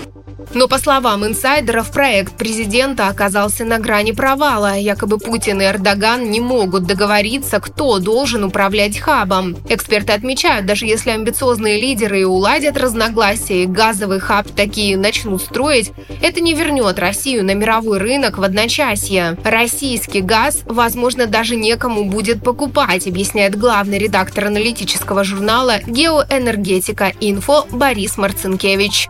Проблема в том, что газ важен не только подать, а покупатель должен газ уметь принять. Для того, чтобы принимать дополнительные объемы газа, необходимы дополнительные трубопроводы но уже на территории Европейского Союза. Их просто нет. Для этого нужно строить трубы. Для того, чтобы строить трубы, кто-то из европейских компаний должен этот проект взять на себя. Возьмут или нет, сказать сложно. А трубопровод в обычных случаях окупается в течение 15 лет. С учетом того, что маршрут трубопровода э, предстоит согласовать, его нужно еще построить. Лет 5 обычно в Европе на такие вещи уходят. Соответственно, если представить себе, что в 2024 году это начнет строиться, окупится это в 1944 году. Где гарантии, что будет спрос в Европе в 1944 году на газ. Согласно аналитике «Газпрома», за первое полугодие компания прокачала в Европу 12 миллиардов кубометров газа. Это втрое меньше, чем в прошлом году, который стал худшим за всю ее современную историю. Напомню, в рекордные годы речь шла о 180 миллиардах кубометров. Так мало газа в Европу «Газпром» не продавал со второй половины 70-х годов, следует из его собственной статистики. Эксперты говорят, что Кремль, используя газ как оружие, против ЕС был уверен, что добьется немедленного сокращения поддержки Украины, но стратегия в итоге не сработала, а компания несет рекордные убытки. Последние семь дней. Проверка недели. Зачем Суровикина отправили в Африку? Туда же перед смертью поехал работать и Пригожин. Генерала Суровикина действительно заметили в Алжире. Туда он приехал вместе с делегацией Министерства обороны России. И это его первый заграничный визит с тех пор, как он перестал появляться в публичном пространстве после мятежа ЧВК «Вагнер». Какова роль Суровикина в этой поездке, пока непонятно. Как говорят эксперты, генерала могут назначить на должность, связанную с восточным направлением. До этого в Африке работал Евгений Пригожин. За несколько дней до гибели в автокатастрофе глава ЧВК «Вагнера» даже записывал видео из Африки. Это место не обещает Суровикину ничего хорошего, считает политолог Геннадий Гудков. Конечно, Суровикин отстранен. Суровикин находится под подозрением. Суровикин, я бы сказал, что он находится под угрозой зачистки. Вот. Должности все – это пенсион. Для Суровикина это не просто понижение, это отстранение от всяких дел. И все, он больше никакого отношения не имеет ни к армии, ни к чему. В январе президент снял Суровикина с поста командующего военной операции на Украине, назначив на эту должность начальника генштаба Герасимова. А после мятежа Пригожина в июне о Суровикине вообще не было никакой информации, говорит военный эксперт Ян Матвеев. Суровикин, по слухам, больше не возглавляет ВКС, а его биография даже пропала с сайта Минобороны. Видимо, решили стереть любые упоминания о нем, кроме видео, связанного с мятежом. Однако, пока Суровикин явно не в тюрьме, а гуляет с женой. Вот давайте посмотрим. Появилось вот такое изображение. Выглядит, конечно, не очень. Возможно, сказывается длительный запой. Что будет дальше с Суровикиным, прогнозировать сложно, считают эксперты. Сейчас точно понятно, что президент от отправил его как можно дальше от России. Ведь в армии его считают одним из немногих профессионалов своего дела. А сейчас военные постоянно жалуются на командование. Возможно, в Кремле опасаются нового мятежа, который мог бы возглавить Суровикин, считают аналитики. Последние семь дней. Закон недели. С какими болезнями теперь берут в армию? Сергей Шойгу утвердил новый список на случай мобилизации и военного положения. Итак, министр обороны подписал приказ. В нем указан перечень болезней и травм, при которых россиян освободят от мобилизации. Список состоит из 26 пунктов. В документе говорится, что человека точно не позовут в военкомат, если у него ВИЧ, сахарный диабет первого типа, астма, а также отсутствие одной или более конечностей, глаз или других органов. Обновление списка болезней говорит о скорой мобилизации, уверены военные эксперты. По их словам, региональные выборы прошли. Теперь можно подумать и о ситуации на фронте, считает военный обозреватель Кирилл Мартынов. Я думаю, им очень не понравились тогда итоги той, той кампании, связанной с мобилизацией. Им не понравились цены бегства, им не понравились ну, в общем, недовольство людей, которое никуда не делось, поскольку и мобилизованных тоже никуда не отпустили. Но если они хотят удерживать фронт, у них нет другого выбора, кроме как отправлять новых людей на совершение военных преступлений, на смерть. В прошлом году во время объявления мобилизации была полная неразбериха. Призывали всех подряд. А потом уже разбирались. Как будет сейчас, пока неизвестно. Принятые законопроекты еще ни о чем не говорят, отмечают эксперты. И в пример приводят задержки положенных по закону выплат военным, рассказывает мобилизованный из Хабаровска. 12 ноября я получил ранение. Лишился одной руки, Вторая тоже у меня не работает, не разгинается. Вот локтевого сустава у меня нету. И нога у меня не работает. У меня там смещение, кость раздробленная. В больнице обращаюсь, меня не хотят там принимать, и хирурги даже не хотят браться, чтобы меня прооперировать. Я числюсь в части.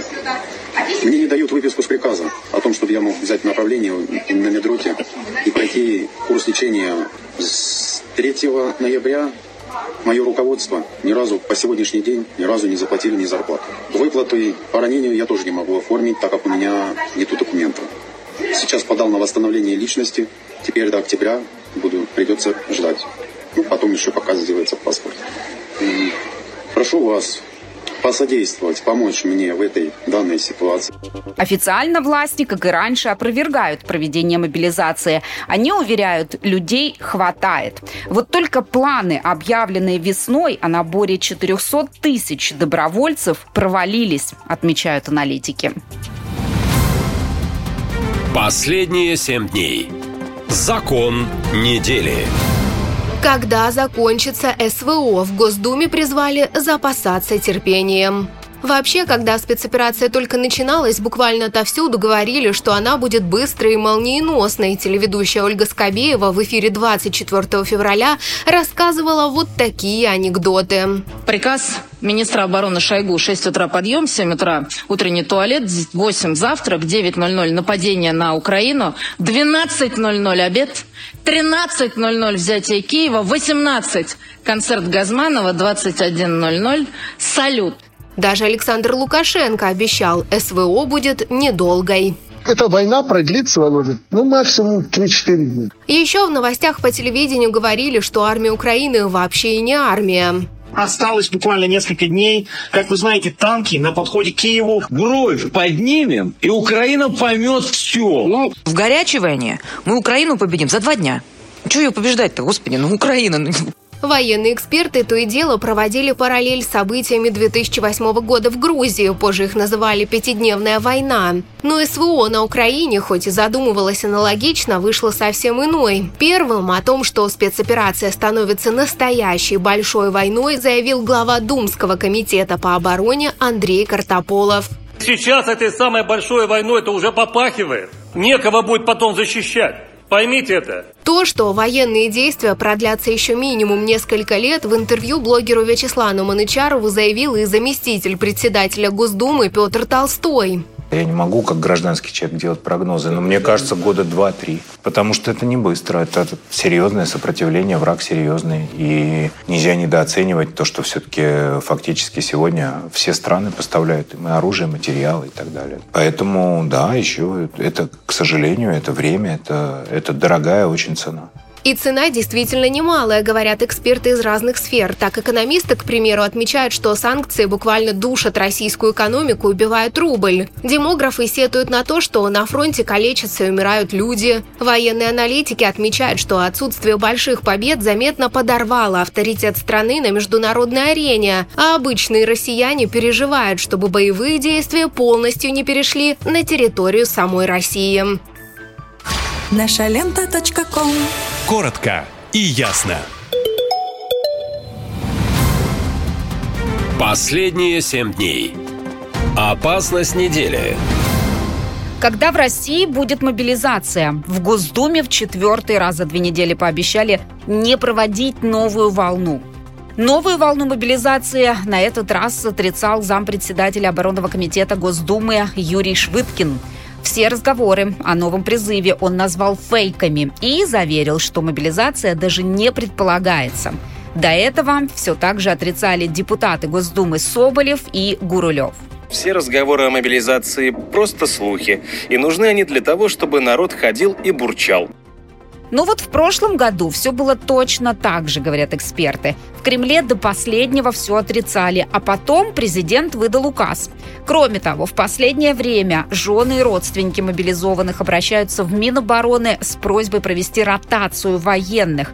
Но есть и другие основания для мобилизации, говорит руководитель проекта «Идите лесом» Григорий Свердлин апреле, я напомню, был принят так называемый закон о, об электронных повестках, а точнее разом поправки в шесть российских законов. А, значит, в конце, в конце июля, как мы помним, были а, сильно увеличены штрафы за неявку в военкомат, то есть с законодательной точки зрения а, многое в эти последние несколько месяцев делалось для того, чтобы новая волна мобилизации прошла ну, с куда меньшими для Минобороны трудозатратами, чем, чем а, это происходило год назад. Да и на фронте ситуация сложная. Военкоры еще с начала лета говорили, что на передовой людей не хватает. А в последнее время пишут и о серьезных потерях. Это подтверждают и сами военные. Кефра, там, на 5 человек осталось, прикинь. 200-300 все. Слушай, блядь, доберись до Киевского, скажи, пускай вытаскивать нас отсюда, мы прям на самом тылите, братан. На передке ебачимся, ебать, с моками, ебать. Нас вообще все почти 200-300. Нас осталось вообще горских хуй, нас статного полка нет уже.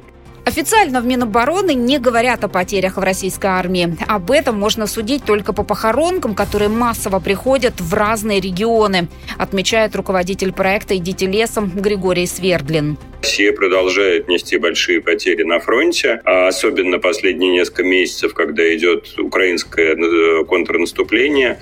То есть, э, да, э, есть основания полагать, что ставка на контрактную службу которую, видимо, делало руководство Минобороны, начиная там с начала года, когда они говорили о том, что планируют призвать порядка 400 тысяч, ну не призвать, а привлечь по контракту порядка 400 тысяч человек. Эта ставка явно не сработала. О том, что цифра в 400 тысяч добровольцев оказалась завышенной, можно судить и по заявлению президента на Восточном экономическом форуме.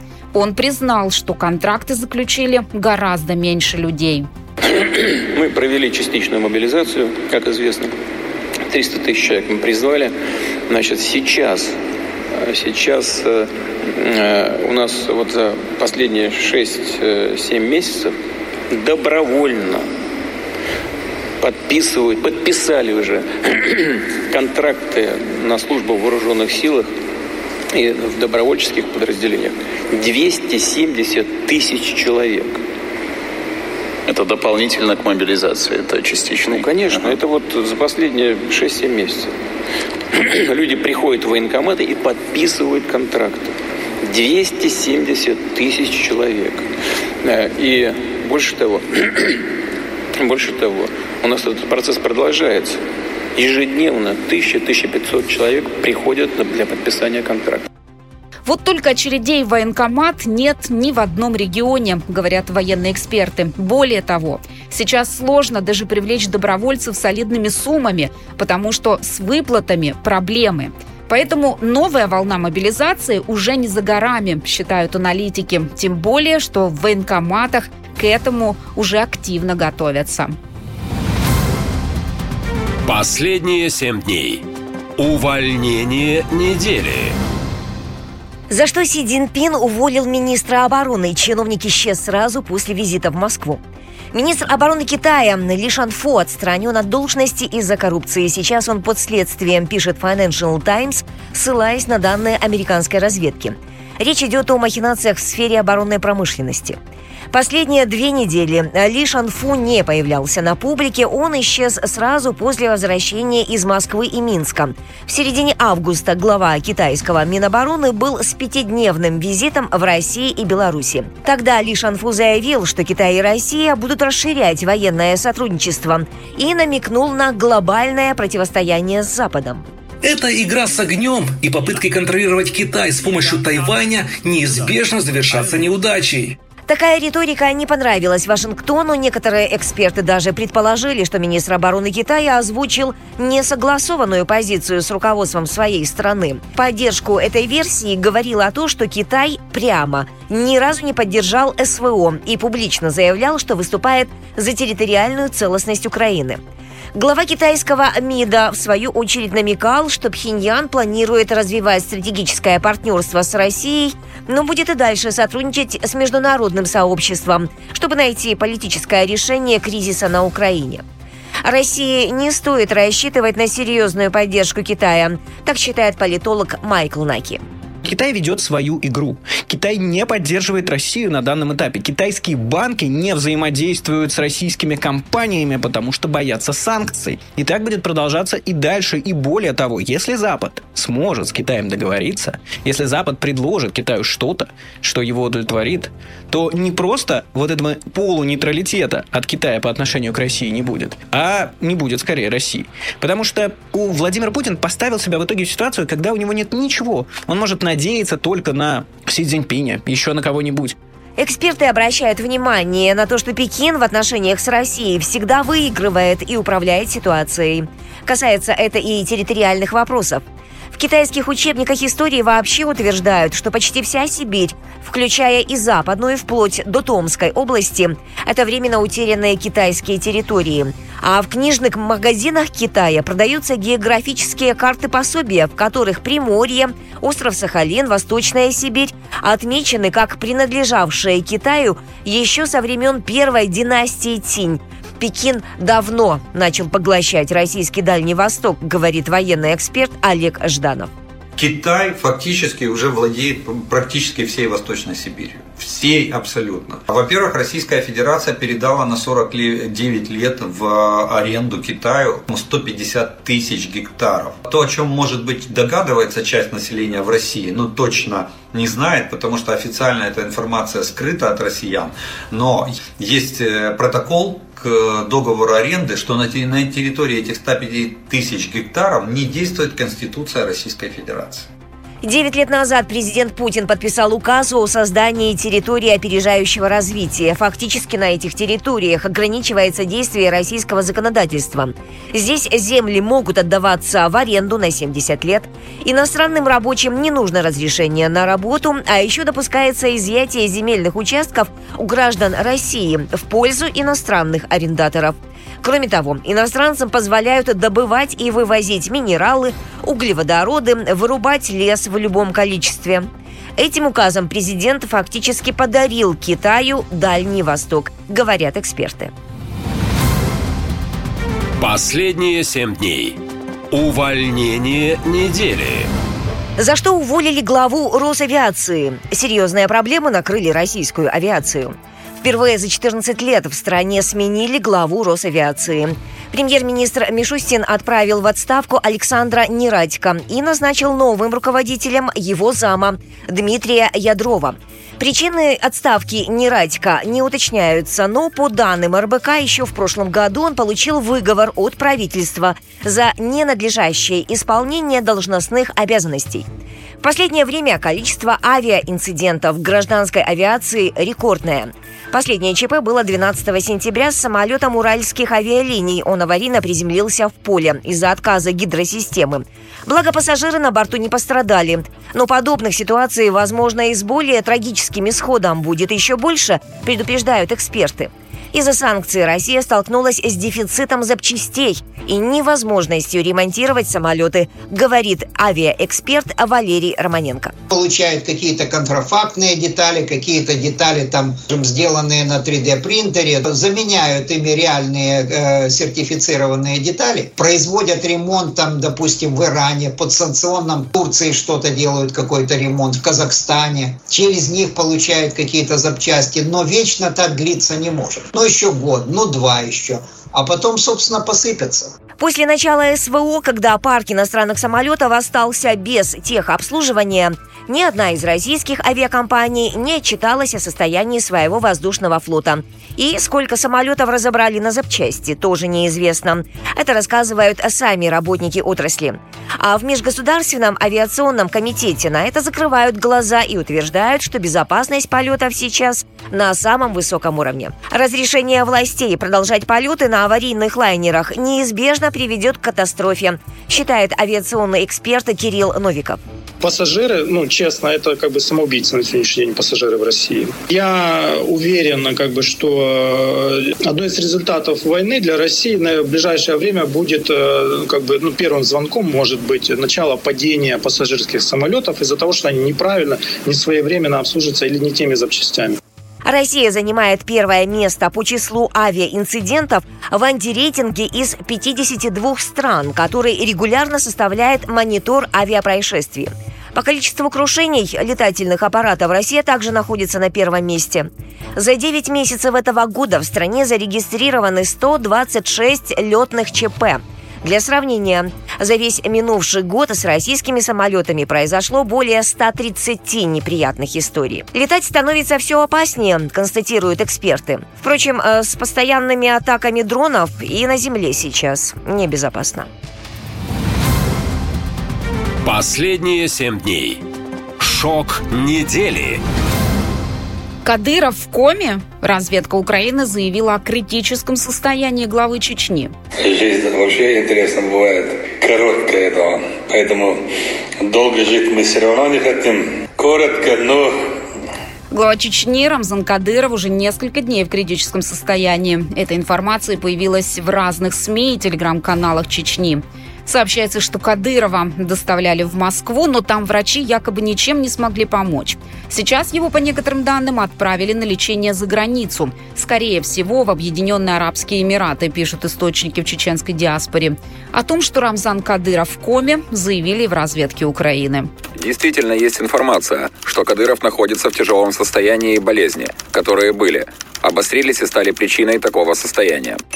Там уточнили, их информация основана на разных источниках в медицинских и политических кругах. Чем вызвано критическое состояние Кадырова, неизвестно. Но это точно не ранение, пишут каналы. Слухи о том, что глава Чечни болен, появились несколько месяцев назад, рассказывает блогер Александр Невзоров.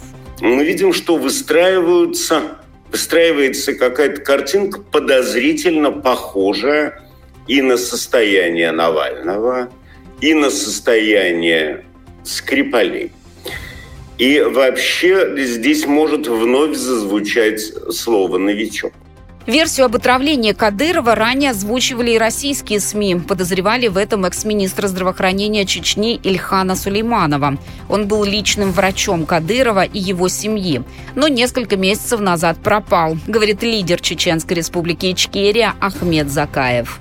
И после этого э, наша генеральная прокуратура, исполняющая обязанности, они возбудили уголовное дело по этому факту и начали собирать э, информацию и провели такое предварительное расследование. На самом деле он убит, он, э, он убит, он закопан где-то, и это знает ближайшее э, окружение э, Кадырова. И это произошло именно тогда, когда не по его рекомендации, но якобы по его согласию ввели какую-то инъекцию Кадырову, и это дало очень серьезный э, побочный эффект. Он начал задыхаться, об ухудшении состояния здоровья Кадырова писала западная разведка еще в начале этого года. Там говорили, что у главы Чечни серьезная болезнь почек. Но подтверждения этой информации нет, поэтому сторонники Кадырова поисках ответов обратились к тарологам. Пограничное состояние. Двойка жезлов тоже такая карта пограничная. Как бы надо выбирать. Надо выбирать, что питать или куда отправлять там, основное, основное внимание врачей, потому что по дьяволу это на самом деле человек уже сам себе не принадлежащий. То есть это когда э, болезни в организме захватывают и управляют уже организмом сами. Официально ни в Чечне, ни в России никаких комментариев по поводу здоровья Рамзана Кадырова не давали. Сам он уже очень давно не появлялся на публике. Последние семь дней. Удивление недели. Андрей из Ростова спрашивает, товарищ полковник, помогите понять, что именно нам может дать Северная Корея. Э, Андрей из Ростова, значит, Северная Корея может дать нам практически все. Вот. Э, понимаете, ошибочно люди предполагают, ну, кто не интересуется так глубоко темой, да, что Северная Корея это какое-то такое там село полузабитое, нищее, неизвестно где, да, вот, крошечное. Оно-то вроде и так, но, но не так. 20 э, миллионов населения в Северной Корее. Вот посчитайте, 20 миллионов населения. Все эти десятилетия она готовится к войне. Все, вот из поколения в поколение, они готовятся к войне. Значит, оружие на складах у них вот, самого разнообразного. Автоматов, пулеметов, патронов, там, ракет. Оружие у них наскладировано на 8-миллионную армию. То бишь, де-факто все взрослые мужчины будут вооружены просто, ну, что называется, до зубов. Да, оно такое себе. Да, оно не всегда правильно взлетает, не всегда долетает. Это все понятно, потому что технологически все-таки такая, ну, немножко не самая развитая страна. Но его много, понимаете? Его просто бесконечно много. И поэтому количество, оно, ну, особенно на поле, на поле боя, вы же знаете, всегда переходит в качество. Вот. А так как у нас сейчас проблемы с оружием, то Северная Корея очень четко может эти проблемы нам помочь решить, понимаете? Просто развязать нам руки, потому что, с одной стороны, сейчас, ну вот вы поспро- попробуйте запустите какой-то там, не знаю, э, патронный завод. Это ж с ума сойти. Вам нужно столько оборудования, столько инженеров, столько проектантов. Да с ума сойти, вот просто поверьте мне. Вы даже попробуйте какую-то линию сейчас, я не знаю, модернизировать, да? Там по стволам, еще по чем-то. Вот, по зарядным механизмам. Попробуйте просто механизировать ее как-то, развить. Ничего не получится. Потому что это санкции, они работают, оборудование ты попробуй завези, станки все современные. Это же не то, что было 100 лет назад, да, когда у вас просто есть кусок металла, который быстро крутится, и резец с него стачивает. Нет, что вы, с ума сошли, уже этот поезд давно ушел.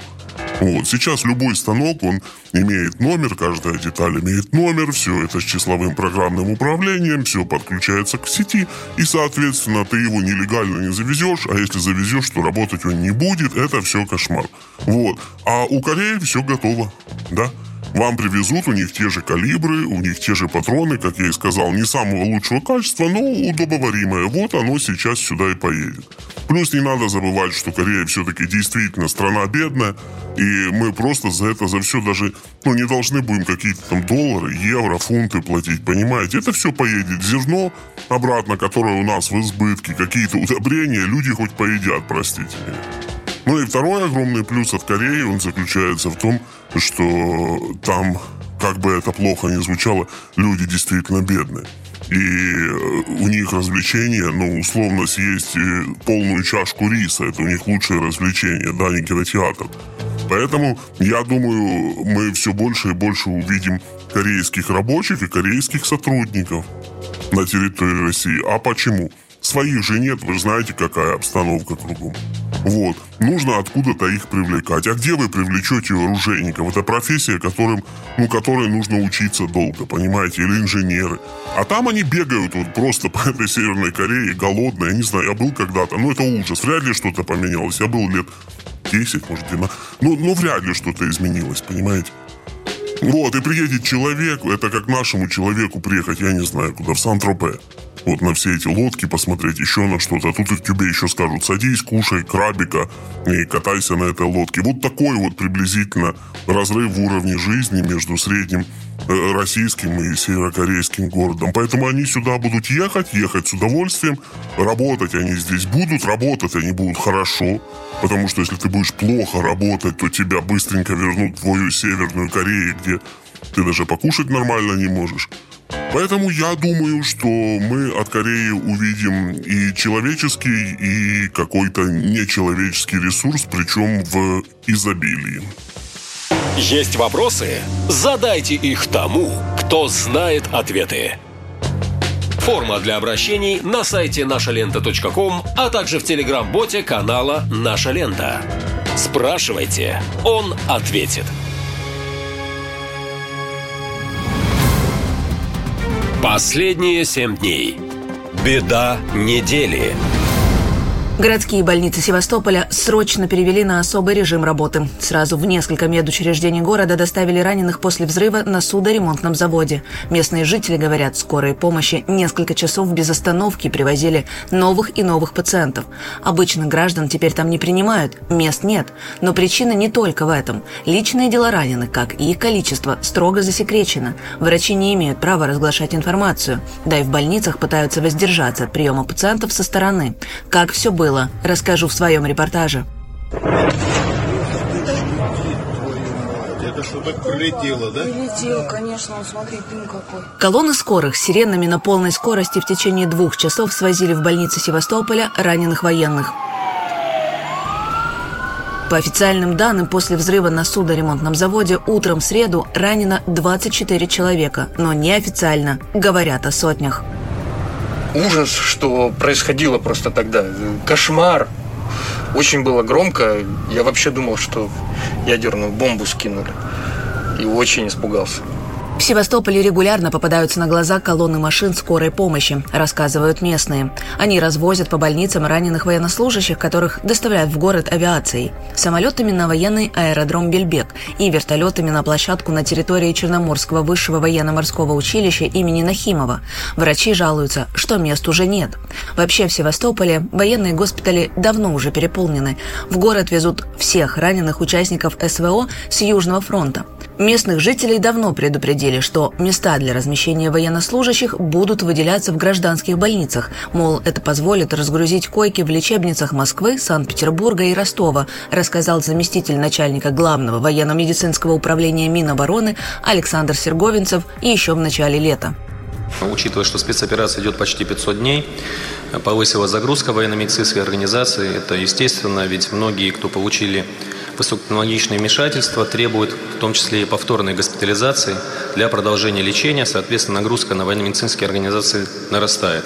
Мы обратились к Верховному главнокомандующему, Координационный совет и согласно поручению не далее как 1 июня нам будет выделено 5000 коек в 11 субъектах Российской Федерации. Врач-травматолог Николай Васильев рассказывает, что даже с учетом выделенных больниц мест все равно не хватает. Приходится постоянно искать, где еще можно разместить раненых военных, ведь не все из них могут передвигаться сами. Операционная вышла ампутация голени, отрезали бойцу ногу, наехали на мину противотанковую при эвакуации раненых. Чаще всего с фронта привозят со сколочными ранениями. Самое сложное – глубоко проникающие, разрывающие ткани. В среднем одна больница Севастополя принимает примерно 40 таких раненых. Персонал строго ведет учет, но озвучивать цифры запрещено. Артиллерист Алексей рассказывает, что уже 4 месяца ждет в больнице своей очереди на вторую операцию. Ну, меня бросили раненым. Я 8 дней э, ходил по полям. Э, ну, мне нужна операция. Вот, э, вот 4 месяца уже нахожусь здесь. Местные жители первое время с пониманием относились к раненым военным, но теперь, говорят, ситуация просто ужасает. Люди не могут своевременно получить медицинскую помощь. К сердечникам не дозовешься скорую. Все врачи заняты. Жить в городе стало очень тяжело, признается Тамара Федоровна. Здесь отстоишь, и там три часа стоишь к терапевту. Что еще сказать? Короче, и приходишь домой, уже все, сил нет. А это каждый день. Что утром я прихожу, что в обед, что вечером. По словам директора Департамента здравоохранения Севастополя Виталия Денисова, штат врачей в городе укомплектован только на три четверти от необходимого. Поэтому пациентов теперь вносят в листы ожидания, но у военных приоритет. Таких вот у нас участков э, не укомплектовано. Цифра вот так вот она э, из недели в неделю плавает, но примерно от 40 до 60 терапевтических педиатрических и общей врачебной практики участков не укомплектовано. Еще в начале года власти Севастополя передали военным только что отремонтированную городскую больницу номер 3. В результате целый район города остался без медицинского обслуживания. После под нужды Минобороны отдали еще две севастопольские больницы, и ситуация для местных стала патовой. Катя Константинова, «Наша лента» из Крыма. Наша лента. Коротко и ясно. Последние семь дней. Беда недели. Кого ненавидят россияне? Уровень тревожности в стране повысился до максимального. По данным исследования Фонда «Общественное мнение», почти две трети россиян испытывают в последнее время сильную тревогу. Аналитики спрашивали респондентов, какое настроение, по их мнению, преобладает среди их родных, друзей, коллег, знакомых – спокойное или тревожное. Уровень тревожного настроения опрошенных составил почти 70%. Год назад было 50%. Люди говорят, что устали. От новостей, от социально-экономической ситуации. Многие молодые россияне называли среди причин такого настроения страх мобилизации. Некоторые жаловались на дроны. Новая реальность. Провело соответствующее исследование Агентство стратегических инициатив. Результаты шокируют. 15 миллионов россиян находятся в состоянии глубокой депрессии, рассказала гендиректор агентства Светлана Чупшева. Это 10% от всего населения. Казалось бы, не так много. Но если посчитать точно, то это 15 миллионов людей. Это глобальный вызов для нашей страны. Самыми часто упоминаемыми сложными ситуациями были страх за будущее, смерть близкого человека, погашение крупного кредита, длительная болезнь, насилие в семье. Согласно исследованиям, чаще всего граждане жалуются на упадок сил, подавленность, проблемы со сном и вниманием. Некоторых даже посещали мысли о самоубийстве. Эксперты советуют в таких случаях сразу же обращаться к специалистам. Помимо похода к психологу и антидепрессантов, рекомендованы такие методы борьбы со стрессом, как прогулки на свежем воздухе, спорт, качественный сон и отдых. Последние семь дней. Заявление недели. Кто следующий президент России? Дмитрий Песков спрогнозировал результаты выборов 2024. Официально Владимир Путин свою кандидатуру еще не выдвигал. На Восточном экономическом форуме он заявил, что примет решение об участии в выборах, когда будет объявлена дата их проведения. Но пресс-секретарь президента Дмитрий Песков уверен, что у Владимира Путина сейчас нет конкурентов. Если мы предположим, что Путин выдвинет свою кандидатуру, очевидно, что реальную конкуренцию на нынешнем этапе ему никто составить не может. Согласен с Песковым и политолог Виктор Шендерович. По его словам, в Кремле сделали все, чтобы у Владимира Путина не было конкурентов. Не сможет, потому что все, кто могли бы составить ему конкуренцию, сидят в тюрьме. Вот и все. Карамурза, Навальный. Они сидят в тюрьме. Все, кто могли бы составить ему реальную конкуренцию, сидят в тюрьме или на, так сказать, э, или на прошлых витках были напуганы, как, как Грудинин, там насмерть, да, либо это все обслуживающий персонал. Никто из тех, кто может составить ему конкуренцию, э, ее не сможет составить. Владимир Путин, по заявлениям властей, пользуется абсолютной поддержкой населения. Но в реальности все выглядит по-другому, говорит политолог.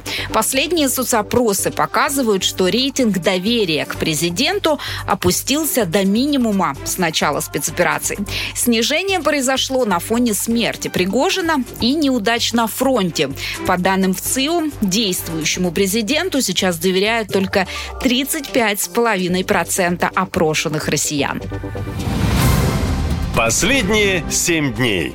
Итоги недели. Что россияне обсуждали больше всего? О чем говорили на кухне? Какие вопросы задавали Яндексу? Что читали в Телеграме?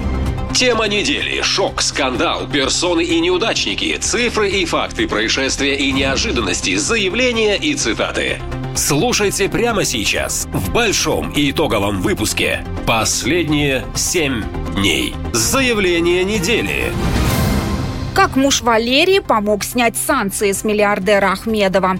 Иосиф Пригожин напомнил о слитом в сеть личном разговоре. Итак, Евросоюз действительно решил не продлевать санкции против бизнесмена Фархада Ахмедова. Иосиф Пригожин считает, что все благодаря разговору, слитому в сеть полгода назад. Продюсер заявил, Ахмедов использовал его, чтобы показать, что он, мол, не лоялен к российской власти. Сам разговор появился в интернете в конце марта и наделал тогда много шума. На 35-минутной аудиозаписи собеседники в резких выражениях критикуют российское руководство за спецоперацию на Украине. Мол, это она привела к изоляции России от остального мира. Вот фрагмент этого разговора, на котором человек, похожий на Пригожина, говорит, что виновным в провале СВО хотят сделать министра обороны. Слушай, они, они объединились, Игорь Иванович, Сергей Викторович и э, Золотов. Они обвиняют во всем Шойгу, называют его за глаза, естественно. И у них задача его снести. Ну, а сейчас они это не делают. Накопительный момент. Да, ну потому что на кого-то надо списать. Слушай, мое мнение простое. Они ведут себя как короли, как боги. Конченые они твари. Вот что я тебе скажу. Ничего хорошего о них сказать не могу. Послушай, а, а, а, а, они, они, а, они креативно, а, они проиграли, они проиграли кварталу 95. А это уже голос человека, похожего на Ахмедова, который критикует власти за нынешний уровень жизни россиян. Что мы построили, что сделали, Медведев говорит, а у нас, говорит, дрова, угол не нужно, у нас у всех газ, у нас. Нифига себе, в Туве, в Туве 90% народу топит углем и дровами. Бурятии, они вообще как будто не из того света. Просто подонки. И проливаем... Отняли у страны будущее. Миллиардер Ахмедов ни тогда, ни сейчас эту запись не комментировал. А вот Иосиф Пригожин несколько раз реагировал на эту аудиозапись. Сейчас в интернете распространяется фальшивая аудиозапись э, с якобы моим голосом и разговором с одним э, влиятельным человеком.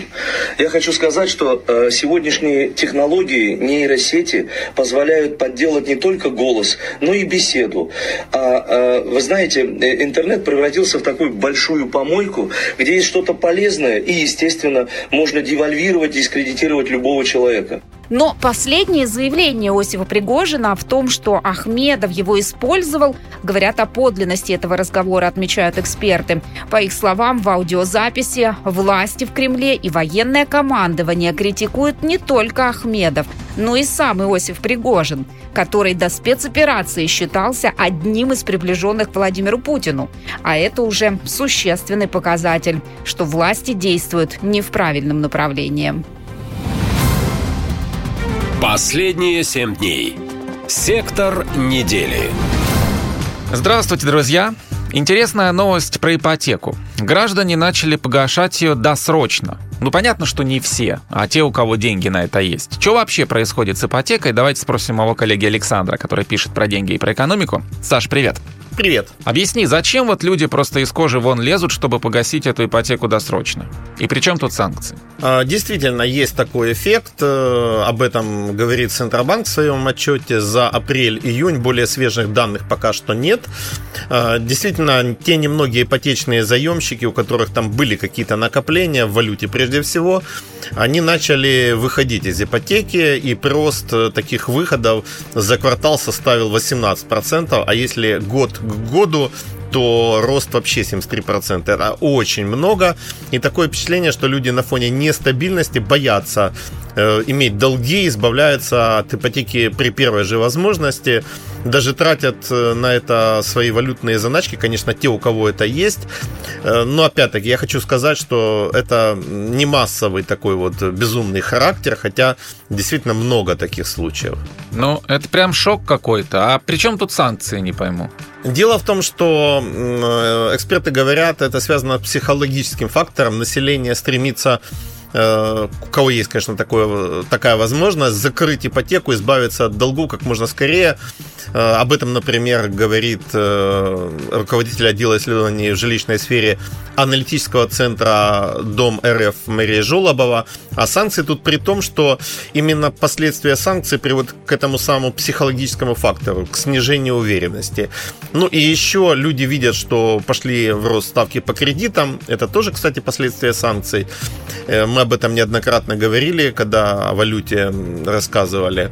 И на этом фоне идет э, ухудшение условий для новых заемщиков, но самое главное, у многих банков плавающие ставки по ипотеке, привязанные там к ключевой ставке Центробанка, и по этой причине люди видят, что кредит дорожает и стремятся от него избавиться. Но вот ты сказал про новых заемщиков. Что там происходит с новыми ипотечными кредитами? Вот говорят, что в августе люди начали брать новые кредиты на покупку квартир. Ну, начали брать, это очень громко сказано. Такой, знаешь себе, прыжок дохлой кошки. В августе был незначительный всплеск на фоне того, что пошли слухи о предстоящем предстоящем ужесточении условий, ну и о повышении основной ставки Центробанком с 15 августа. Э, решение повлияло, потому что там последствия рост э, ставок по кредитам, в том числе и по ипотечным. А, кстати, напомню, что основную ставку Центробанк поднял для борьбы с падением рубля, а рубль, как мы не раз говорили, снижается по причине санкций. Ну, в общем, вот такая ситуация. Ну и сколько уже ставки по ипотечным кредитам? Уже примерно 14% годовых, если мы говорим о таких стандартных э, ипотечных кредитах, не льготных, по льготным примерно вдвое меньше. И похоже, что она дорожает. Вот уже там где-то в ближайшие недели там могут подняться до 15-16 средняя ставка. А вот, кстати, о ведомости предупреждают, что правительство планирует ограничить ипотечное кредитование с э, э, льготное, с господдержкой. Э, могут увеличить первоначальный взнос с 15 до 20 процентов и там уменьшить величину субсидии. Это приведет к росту, кстати, ставок по льготным кредитам. Ну, в общем, получается, как ни крути, санкции бьют по желающим купить квартиру в кредит. Вот такие дела. Ну и, кстати, мы же уже не раз предупреждали, что влезать в ипотечный кредит в нынешних условиях, ну, такое себе решение, весьма опрометчивое. Но в любом случае каждый решает сам, брать или не брать. Сейчас ипотеку, возможности у всех разные.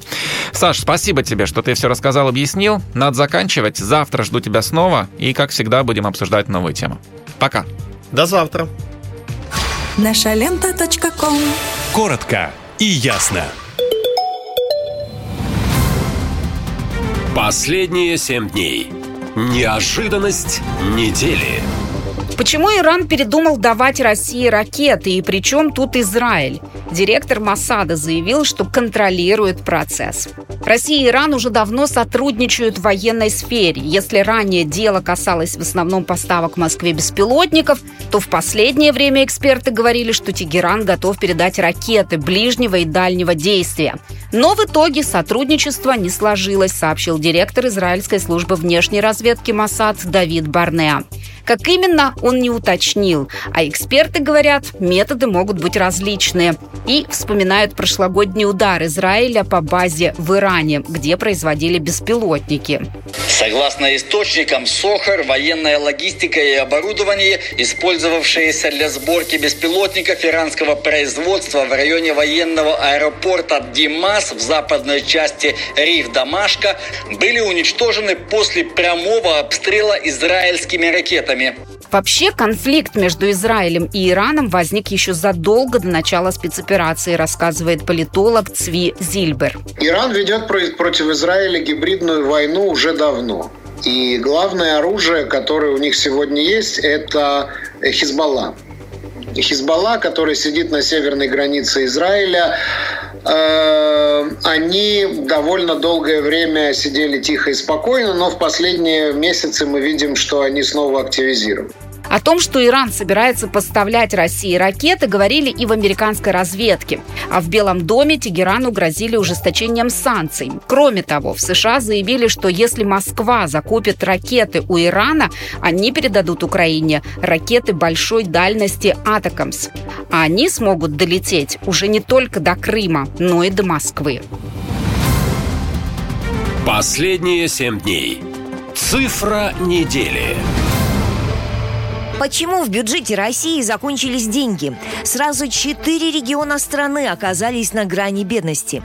Итак, по данным Института Гайдара, в первом полугодии антирекорд по сокращению доходов поставил Ненецкий автономный округ. Там налоговые сборы в местные бюджеты рухнули в половину. Доходы бюджета Хакасии сократились на треть, а в Кемеровской области на четверть. И даже Санкт-Петербург потерял почти 15% бюджетных доходов. У 26 субъектов страны долговая нагрузка превысила 50% собственных годовых доходов, а антирекордсменом стала Удмуртия, долг которой превысил 100% годового бюджета. Виной всему спецоперация и западные санкции. Они съели львиную часть местных бюджетов, говорит политолог Максим Джигун россияне должны понимать, что э, с каждым годом, да, с каждым месяцем вот этой э, инициативы, этой просто убийственной для российского государства войны, они будут терять все больше и больше денег. Сейчас треть российского бюджета расходуется на СВО. Это подтверждают правительственные документы, которые попали в распоряжение агентства Рейтер. Так, за первые шесть месяцев этого года на военные нужды ушло 5,5 триллионов рублей. Это 40% от всех расходов государства. Для сравнения, бюджет здравоохранения на весь год полтора триллиона рублей. Увеличение военных расходов неминуемо приведет к ухудшению уровня жизни россиян, говорит экономист Игорь Пензин.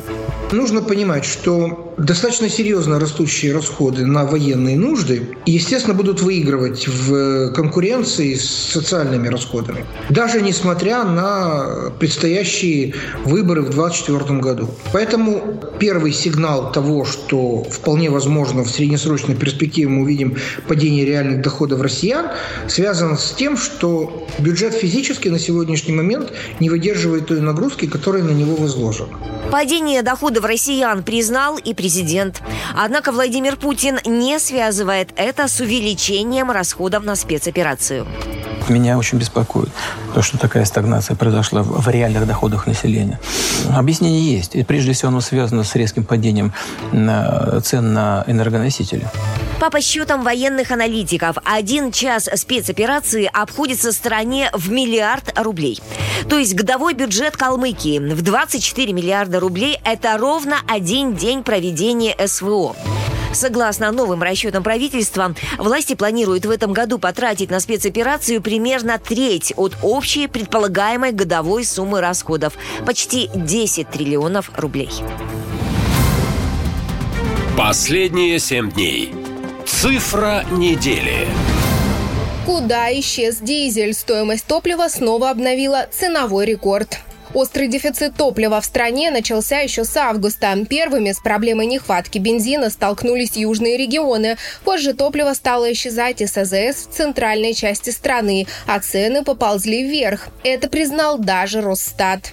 Рост потребительских цен на бензин за первые 8 месяцев года увеличился на 7,5%, в августе на 2,5%. Россияне в шоке. Мало того, что бензин дорожает, так ведь и цена топлива влияет на стоимость других товаров и услуг. Бензин ни с чего, непонятно почему. А, в течение буквально одной недели поднялся 92 на 4 рубля. Приблизительно так же поднялся 95 Друзья, у меня вопрос к правительству это вообще происходит? Мы расстроены. Бензин растет непомерно. У меня вопрос к правительству и к нашим антимонопольным службам. Что за беспредел происходит с ценообразованием на топливо? В частности, на бензин АИ-95. Ну и на соляру, и на 92 тоже. Это же просто трэш. У нас так зарплаты не поднимаются, не растут. Трейдеры объясняют, что раньше нефтеперерабатывающим заводам выплачивали субсидии, чтобы удержать интерес производителей внутри страны. А на фоне спецоперации, санкций и слабости рубля дополнительные выплаты из бюджета стали невозможны. Но Владимир Путин говорит, все под контролем. те, кто производит значит, нефтепродукты, они правы. Правительство должно было бы своевременно реагировать. Были приняты соответствующие решения, как известно, но не так давно, для того, чтобы удерживать паритет между ценами внешнего рынка и внутреннего рынка. Потом эти механизмы были отменены.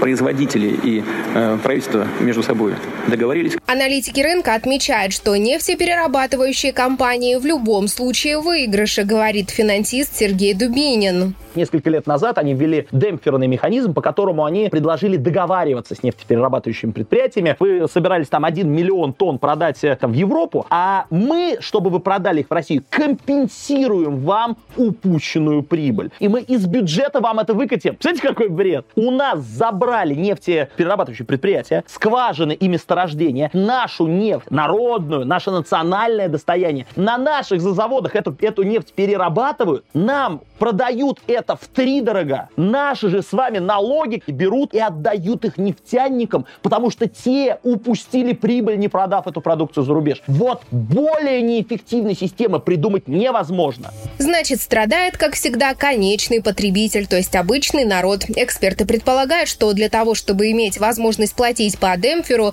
власти уже в ближайшее время будут вынуждены поднимать налоги. Последние семь дней. Бред недели. Что дают за отказ от аборта? Российские регионы повышают рождаемость как могут. Для начала напомню, власти задумались об увеличении рождаемости на фоне ее рекордного падения до минимума, начиная с 99 года. Вице-спикер Госдумы Петр Толстой также призвал запретить аборты в коммерческих клиниках. Нам нужно серьезно рассмотреть вопрос о запрете абортов в коммерческих клиниках. Также требую усилить надзор за оборотом препаратов для медикаментозных абортов. Контроль со стороны государства должен быть жестким. После этого треть коммерческих больниц Татарстана отказалась от лицензии на услуги по прерыванию беременности. В Республике Мордовия запретили пропаганду абортов и пригрозили штрафами за нее, а Минздрав пообещал до конца года ограничить оборот препаратов для прерывания беременности. А вот в Курганской области решили действовать мягче. Так студенток колледжей, родивших во время обучения, будут переводить на бюджет в рамках программы по борьбе с абортами и повышению уровня рождаемости, сообщили власти региона. Помимо этого мы подготовили специальные фразы для врачей, работающих в женских консультациях, чтобы они могли убедить сомневающихся девушек рожать. В свою очередь, в местных школах будем популяризировать статуса отца, тут даже создают специальные советы.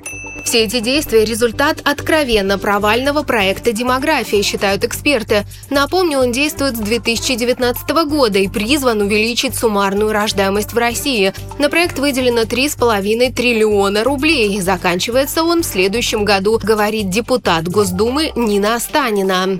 Самые низкие с начала 21 века показатели рождаемости. В сутки 3204 ребенка. Такого никогда не было, повторяю, с начала 21 века. Вот если такими темпами мы будем рождаться и умирать, то э, минус 600 тысяч 2023 год, минус 600 тысяч имели в прошлом году, 2021 год минус миллион, поэтому показатель первый устойчивый рост численности населения прирост.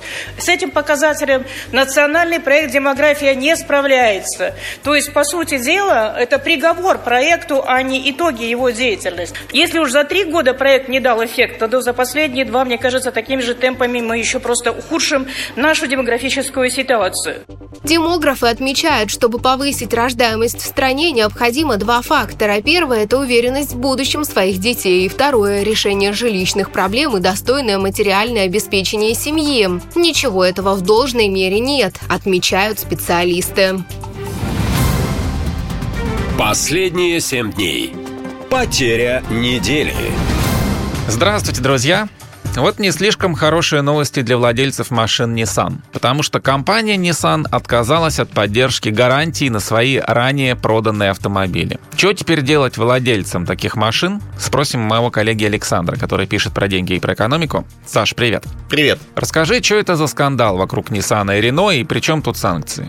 А, компания Nissan действительно отказалась от своих гарантийных обязательств в России. Э, японский автоконцерн подтвердил это изданию Автоньюз, э, и он заявил, что полная ответственность за обслуживание проданных автомобилей теперь несет российский АвтоВАЗ, э, которому достались активы Nissan в России после его ухода. При этом собеседники радио Коммерсант ФМ говорят, что не всегда им, этим владельцам удается получать возмещение от российского производителя за гарантийный ремонт. И это, кстати, касается, э, если речь об АвтоВАЗе, не только автомобиля Nissan, но и Renault, э, потому что и Nissan, и Renault обе ушли из России по причине санкций в прошлом году и передали свои бизнесы э, АвтоВАЗу, ну, точнее, достались они АвтоВАЗу. Ну, собственно говоря, не одни они такое делают из мировых автопроизводителей. Ну, а кто конкретно должен теперь нести ответственность перед автомобилистами?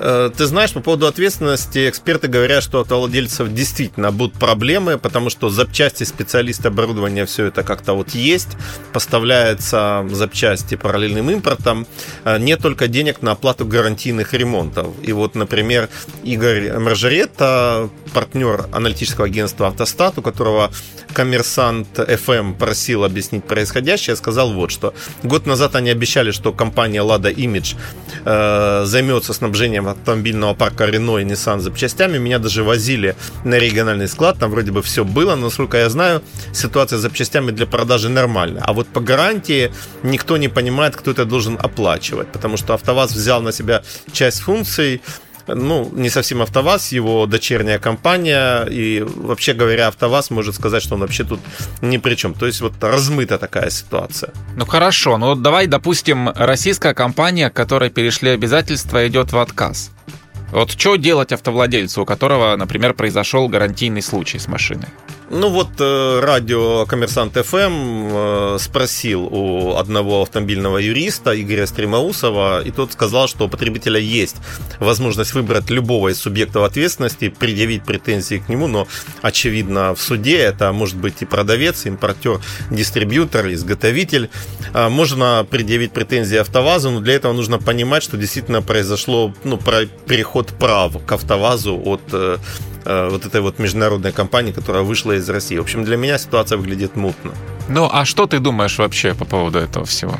Ну, я думаю, что автовладельцев достаточно много, чтобы организоваться и потребовать от правительства, чтобы российские компании, которые выкупили и, там, или получили как-то дочерние российские компании международных автомобильных корпораций, вот чтобы эти российские компании взяли на себя обязательства по гарантийным ремонтам, иначе эта музыка будет вечной, и суды, ну, ты же понимаешь, э, обычный автовладелец и крупная компания неравные силы в суде.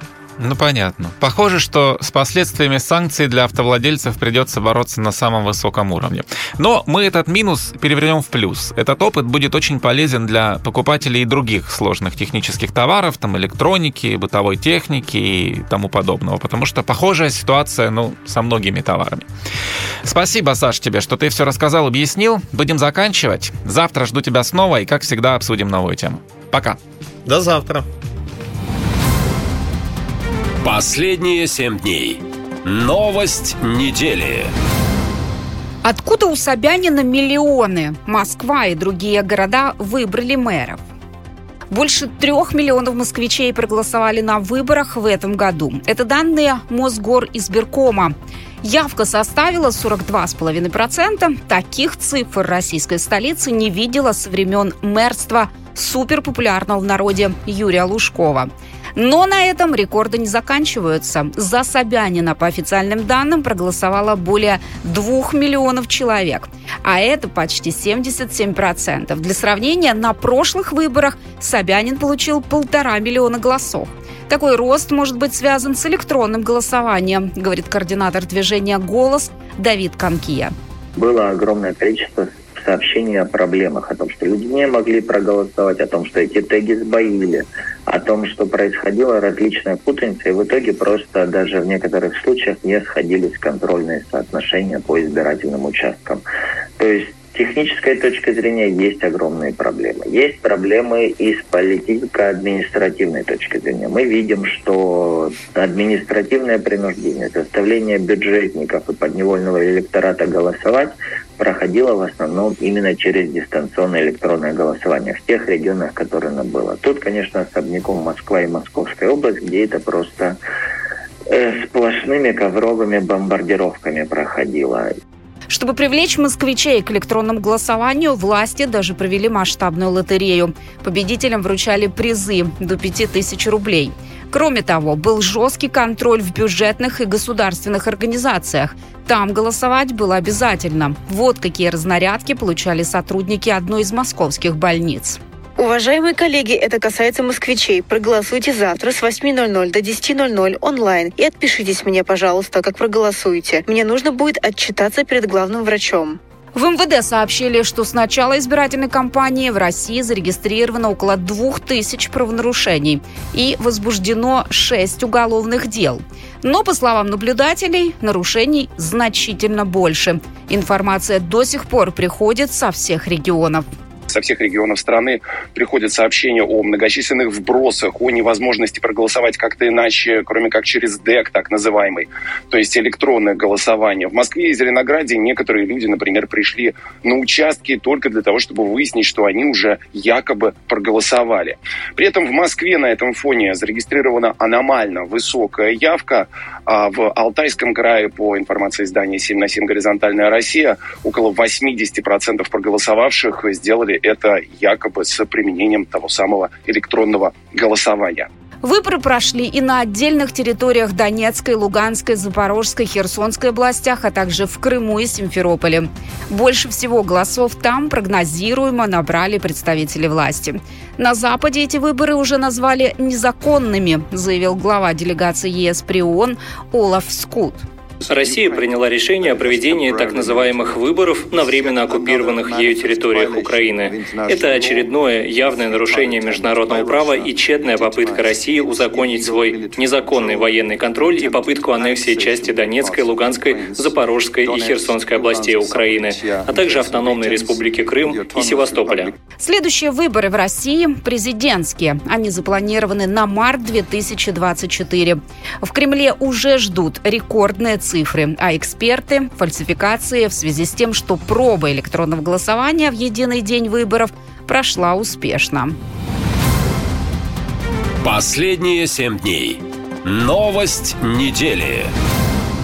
Кто голосовал вместо россиян? В России закончились последние перед президентскими выборы.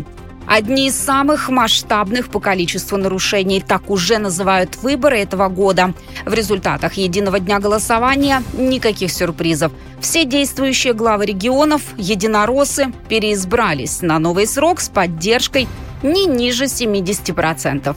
Единственный регион, где победил не член «Единой России» – Хакасия. Там выбрали коммуниста, но только потому, что его конкурент, единорос, снялся с выборов.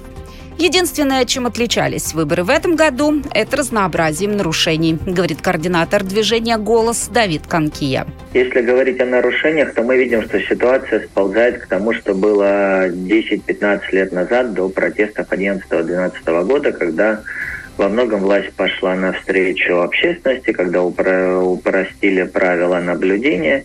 Сейчас возвращаются криминальные практики. Давление на кандидатов, давление на наблюдателей, вышвыривание с избирательных участков, силовое воздействие. То есть в целом ситуация с выборами, конечно, с их прозрачностью ухудшается. В официальных заявлениях от ЦИК одни рекорды. Самая высокая явка с 2017 года. Всех выбрали в одном туре. Нарушений практически нет, а те, что были, ни на что не повлияли. Э, в единый день голосования предполагалось и прошли 4200 э, избирательных кампаний разного уровня, в которых, по информации на 9 утра сегодняшнего дня, э, приняли участие более 45 миллионов из потенциальных 67, ну, что составило, явка составила, средняя явка 43,5%, 43,5% это высокий показатель. Но наблюдатели не согласны. В Геленджике, к примеру, увидели разницу в несколько сотен голосов. Сегодня вечером при подсчете голосов мы обнаружили, что разница между тем, что отметили наблюдатели, подсчитали, и тем, что нам выдали, 300 голосов. То есть, находясь в течение 12 часов, 13 часов на избирательном участке, два наблюдателя не заметили, что прошло 300 человек. То есть вот э, не 10, не 20, а 300 человек прошло, а они не видели. Карусели на выборах – это когда один человек голосует сразу на нескольких участках. Такое нарушение зафиксировано в нескольких регионах, рассказывают наблюдатели. Иногда таких карусельщиков ловили, но практически сразу отпускали. На многих участках также были вбросы, например, в Нефтекаменске. Вброс, количество бумаг, не два листочка точно. Я Хамидулина Дарья Сергеевна с КПРФ. Число 10.09.2023 года. Вброс. Единый день голосования провели и на новых территориях. Но в Запорожье закрывали участок из-за атаки дронов, а в Новой Каховке вместо стационарных участков сделали передвижные. В целом, тоже никакой интриги. Высокие цифры и преимущества у единороссов.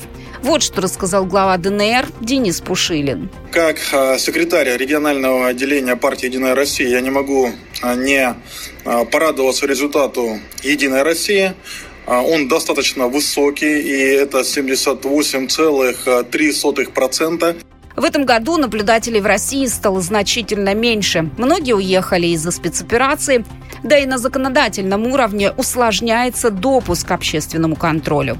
Но на фиксацию нарушений это практически не повлияло, считает координатор движения наблюдателей «Голос» Давид Канкия. Особняком стоит Кемеровская область, где запредельные результаты явки, где губернатор под 90% Цивилев получает, и откуда тоже приходили сообщения о прямых фальсификациях.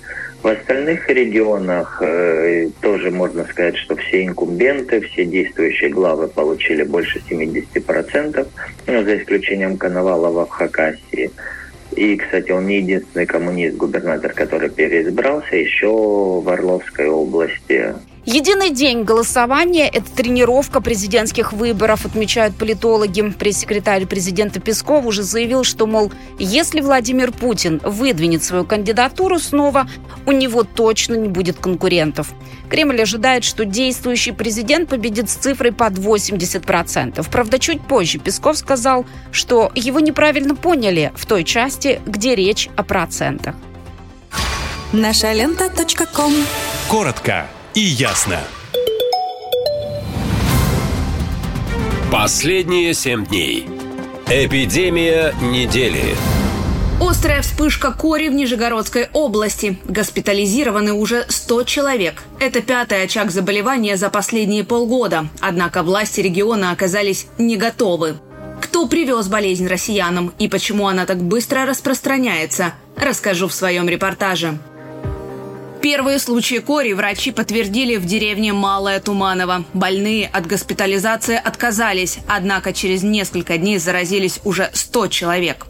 Оказалось, что в основном все представители цыганской общины. Никто из них не состоял на учете в поликлинике и не был привит. Даже после болезни они не сразу обратились за помощью к специалистам. Свободно передвигались и распространяли инфекцию дальше, говорят местные врачи.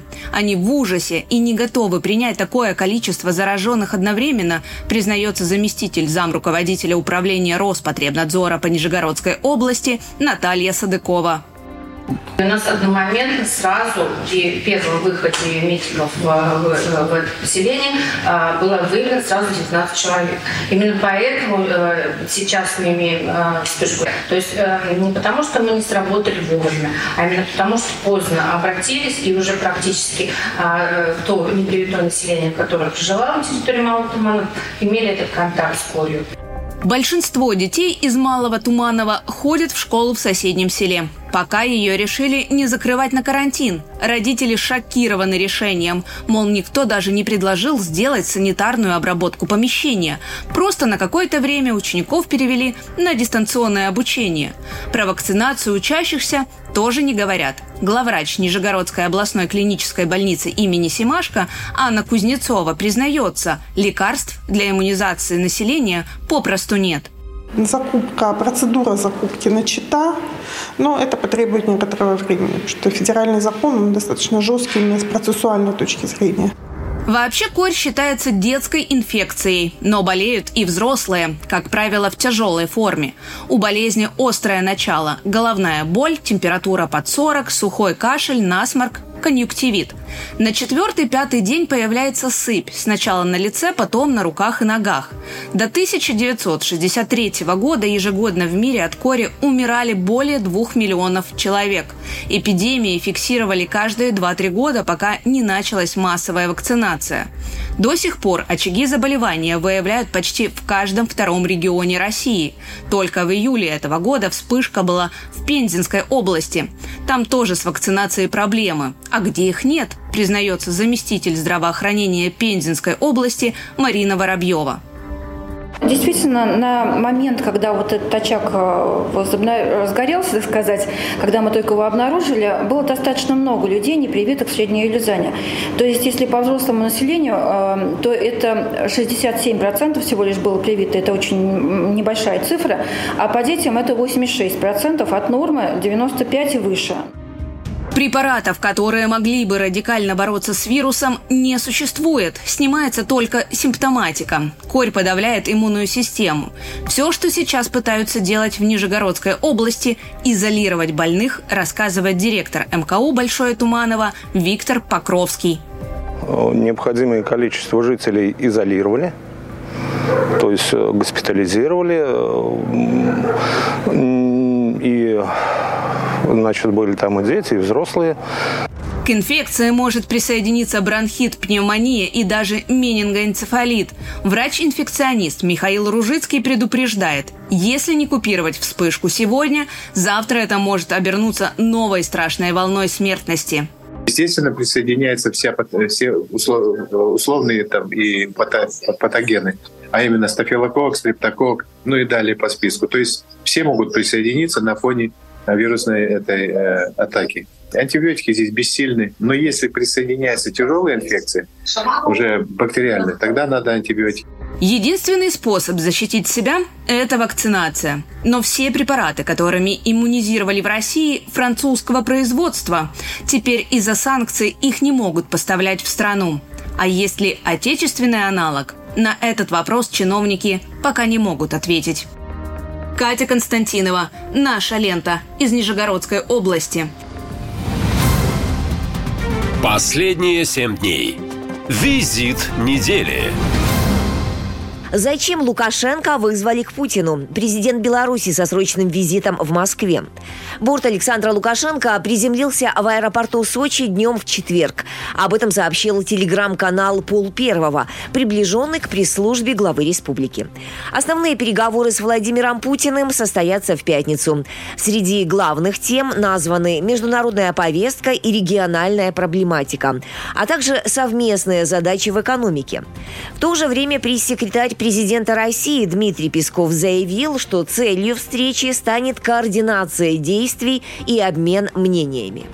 А, действительно, у а, президента Путина в Сочи запланированы а, контакты с президентом Беларуси Александром Григорьевичем Лукашенко. Белоруссия наш ближайший союзник. Главы государств регулярно общаются регулярная сверка часов, э, координация двух ближайших э, союзников, обмен мнениями и так далее. Вообще, Владимир Путин и Александр Лукашенко в этом году встречаются уже в седьмой раз. Предыдущие шесть встреч также были в России. Последняя прошла в конце июля в двухдневном формате в Санкт-Петербурге. И тогда на повестке была СВО и укрепление взаимодействия в рамках союзного государства. Белорусский политик Павел Латушко предполагает, что президент России вызвал своего белорусского коллегу на серьезный разговор. И отказаться Лукашенко Лукашенко никак не мог, поскольку всецело зависит от Путина, говорит Латушка. Лукашенко приехал, потому что он не мог это не сделать. Они сиамские близнецы с Путиным. Он, э, с Путин является его главным спонсором. Путин – это тот человек, который сегодня гарантирует его нахождение у власти. И отсутствие поддержки Путина означает однозначно уход Лукашенко или снесение его с поста, вынесение его с поста. Поэтому, конечно же, он поехал на поклон к своему ближайшему союзнику. Как заметили политические аналитики, Александра Лукашенко позвали в Сочи на следующий день после приема Владимиром Путиным лидера Северной Кореи Ким Чен Ына. А с ним, как предполагают эксперты, президент России договорился о поставке боеприпасов и вооружений, необходимых для продолжения спецоперации. С президентом Беларуси, по мнению военных аналитиков, может идти речь о совместных усилиях на украинском фронте, чего ранее Лукашенко всячески избегал. Для Лукашенко важно напрямую не участвовать в спецоперации, а лишь предоставлять свою территорию для нужд российской армии, говорят эксперты.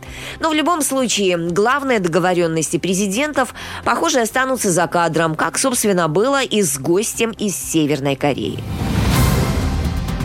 Последние семь дней. Визит недели. Путин нашел замену Лукашенко.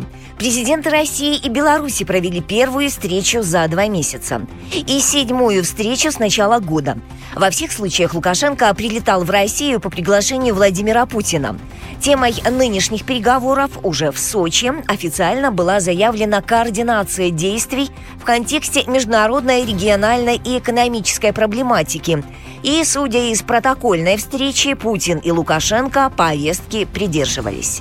Ну, вы знаете, вот совсем недавно у меня была встреча э, с лидером э, Корейской Народно-Демократической Республики. Я хотел вас тоже проинформировать э, о том, как шла дискуссия по ситуации в регионе, что тоже немаловажно.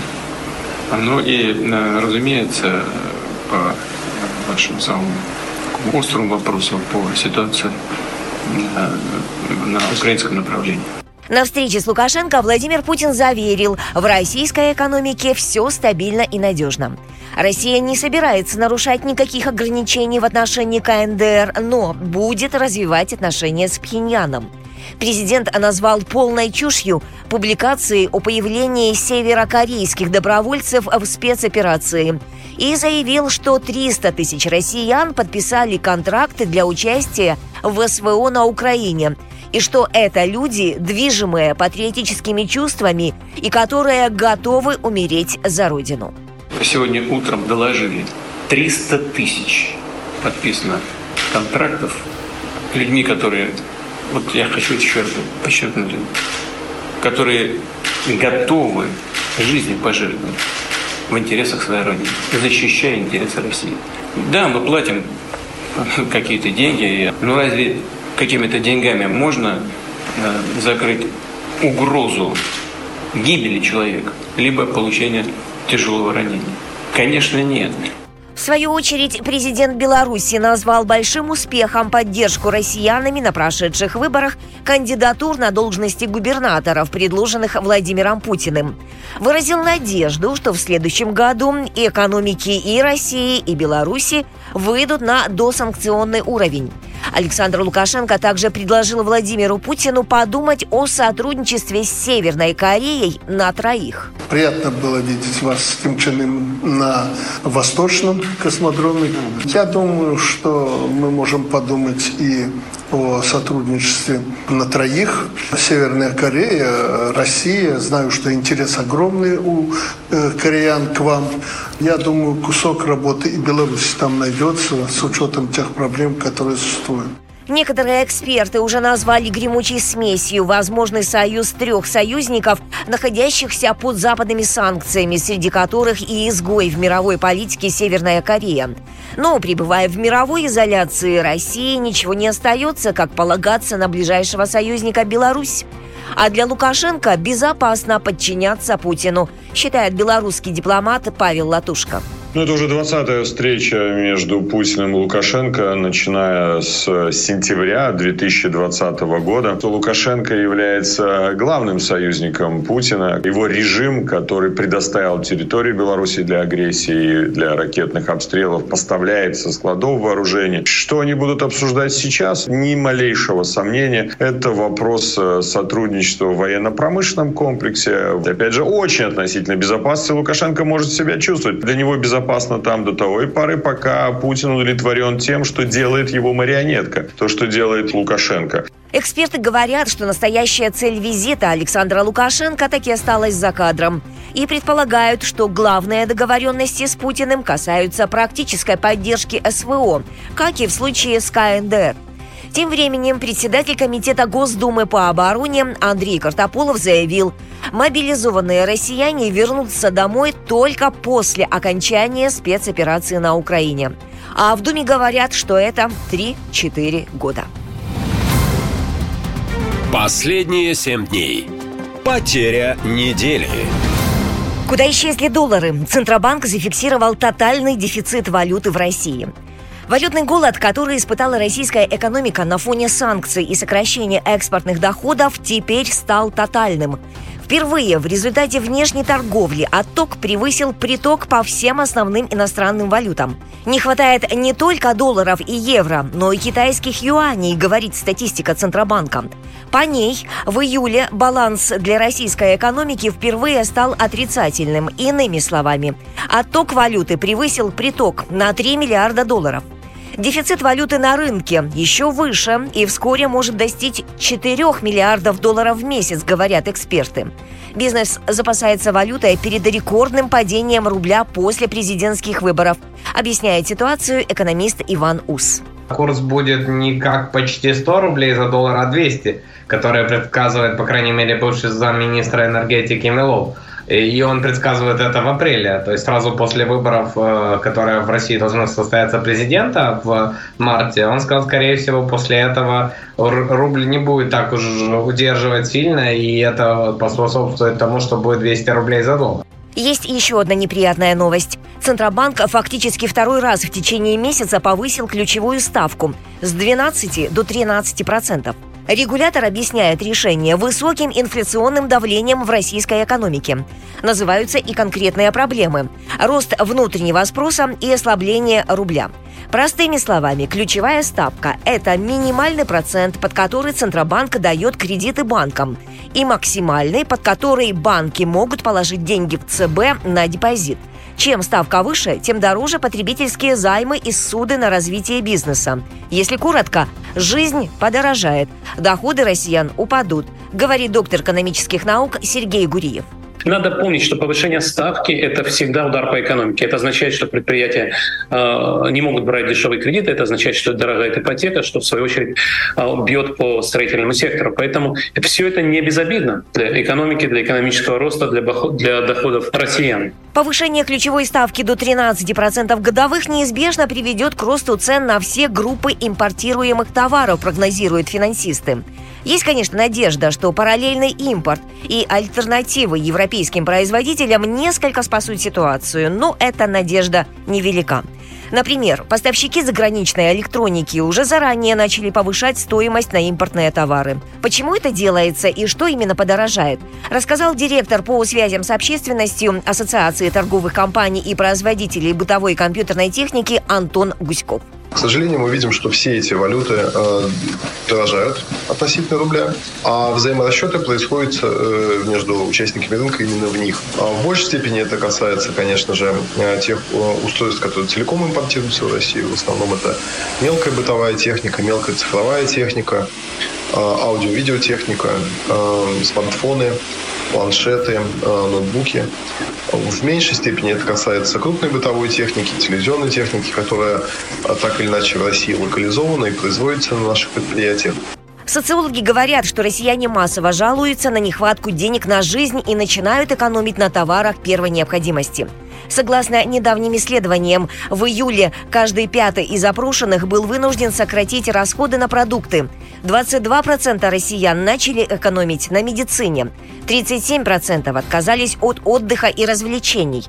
А пока социальные бюджетные программы сокращаются или замораживаются, расходы на спецоперацию рекордно растут – в итоге бюджет окончательно и социально ориентированного становится военным, говорят эксперты. Последние семь дней. Происшествие недели.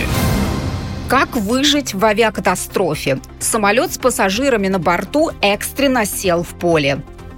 Самолет авиакомпании «Уральские авиалинии» рейса Сочи-Омск вылетел по расписанию. На борту было 170 людей, в том числе 23 ребенка. Но до конечной точки назначения самолет не долетел. Он аварийно сел в поле недалеко от Новосибирска. Перед этим пассажирам рассказали, как правильно группироваться на случай авиакатастрофы. Господа, прошу внимания. Расстегните воротники, снимите галстуки, обувь на высоких каблуках, все предметы, которые могут нанести повреждения, очки, ручки в карманах и так далее. Эти их вручную кладь. Наденьте верхнюю одежду. Место перед вами. Положите голову на колени. Закройте голову руками. Держите колени вместе, ступни врозь. В результате никто не пострадал. Несколько человек госпитализированы из-за мелких травм, полученных уже когда они спускались по воздушному трапу. А вот психологическое состояние пассажиров оставляет желать лучшего. У всех огромный стресс. Ты готов к вот этому толчку, что ты понимаешь, что сейчас он будет садиться, и ты не знаешь, как это произойдет. И как в итоге был толчок, было резкое приземление или плавно? Плавно. Плавно. Несколько раз нас как подударило, но плавно. Быстро все стали и начали двигаться по трапу и бежать в лес. Что именно произошло с самолетом, пассажирам сказали не сразу. Вот что об аварийной посадке рассказала одна из женщин, находящихся в салоне самолета. Сегодня нас везли из Адлера в Омск на подлете к городу сказали, что нелетная погода перенаправляют в Новосибирск. Потом объяснили, как себя вести в экстренных ситуациях, посадили на поле, отбежали все подальше от самолета. Возгорания никакого не было. Так, один бок немного закоптился. Приехали автобусы, пожарные ручной уклад спустили. Все разобрали все. Теперь на автобусах повезут в село Московка, Новосибирской области. Дом культуры. Там обогреют, накормят, а потом неизвестно, куда будут отправлять, каким образом. Позже в телеграм-каналах опубликовали переговоры пилотов перед посадкой. Из них следует, что у самолета отказала гидравлическая система. Борт срочно перенаправили из Омска в аэропорт Толмачева, где полоса длиннее, и посадка должна была быть более безопасной, но самолет не долетел, поскольку ему не хватило топлива. А, потеря гидравлики. Сейчас зону ожидания выполним и далее подскажу вам. 1580 принимаем решение на Новосибирск. Гидравлика – это система, которая обеспечивает действие всех управляющих поверхностей самолета. Закрылки, стабилизатор. В самолете Airbus 320 она дублируется три раза, как критически важная система, говорят авиаэксперты. Этот самолет произведен 20 лет назад. Уральские авиалинии взяли его в операционный лизинг еще в 2013 году. А до этого он эксплуатировался двумя арабскими авиакомпаниями. После начала СВО против авиаотрасли для России ввели беспрецедентные санкции. И мировые авиакомпании, в том числе и Airbus, прекратили поставки оригинальных запчастей и обслуживание самолетов. Эксперты не раз предупреждали, что летать на таких лайнерах очень опасно. Последние семь дней. Происшествие недели. Почему в России часто падают самолеты? Airbus уральских авиалиний экстренно сел из-за неполадок. Аварийная посадка самолета А-320 под Новосибирском показывает, что летать в России стало небезопасно. Об этом открыто заявили практически все топ-эксперты отрасли. У лайнера, который летел из Сочи в Омск, возникли проблемы с гидросистемой, рассказал глава Омской области Геннадий Хаценко. Самолет Сочи-Омск потерял гидросистему, совершил аварийную посадку в Новосибирской области. По предварительным данным, пострадавших нет. На месте работают спасатели. Держим на контроле. Всю необходимую помощь окажем. Уже известно, что это один из самолетов, который Россия не вернула западным лизинговым компаниям после введения санкций. Все мировые авиакомпании отказались обслуживать лайнеры в России и поставлять оригинальные запчасти. Тогда власти с экранов телевизора рассказывали, что санкции не действуют, а все детали заменят на российские. Но в реальности этого не произошло, говорит авиаэксперт Кирилл Новиков. Это началось, э, активная такая ну, работа санкций началась после э, запрета полетов э, российских суден в Украину, так и когда эти санкции начали в Европе в первую очередь действовать, в Европе и западном мире, когда российские суда перестали пускать, и белорусские тоже перестали пускать в европейские страны. Ну и, соответственно, потом второй блок санкций – это запрет обслуживания этих самолетов, то есть они идут под полным риском, и пассажиры, ну, честно, это как бы самоубийцы на сегодняшний день пассажиры в России. Проблемы в России не только с гражданской авиацией, но и с военной. Один из последних громких случаев – это авиакатастрофа самолета, на котором находился глава ЧВК «Вагнер» Евгений Пригожин. В обществе до сих пор обсуждают, что стало причиной падения лайнера. Ракету эксперты исключают, потому что ее точно бы заснял спутник, а значит, что-то произошло на борту. И это либо неполадки в технической части, либо что-то еще.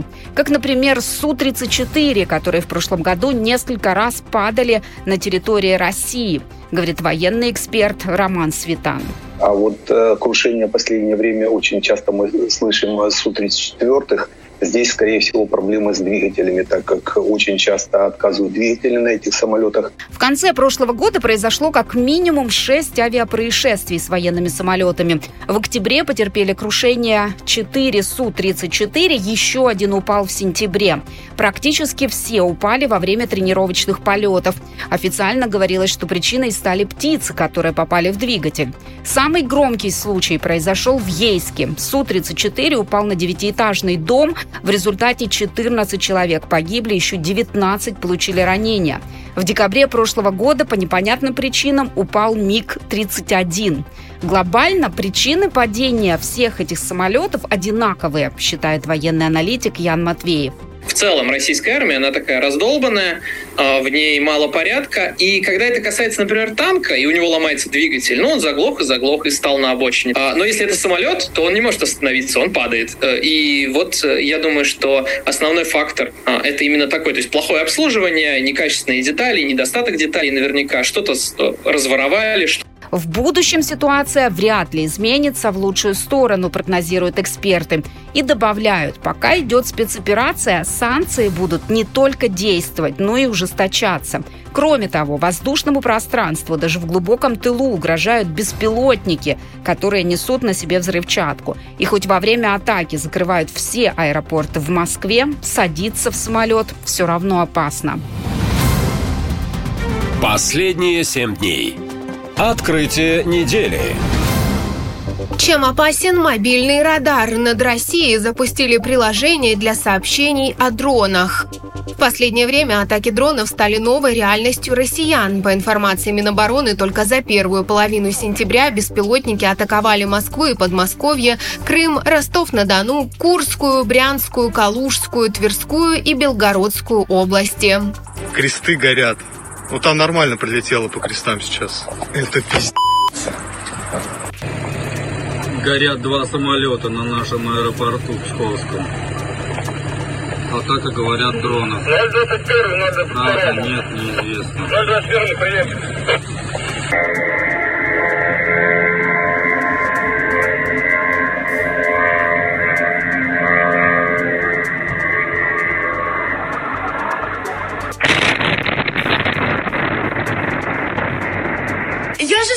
Это беспилотник.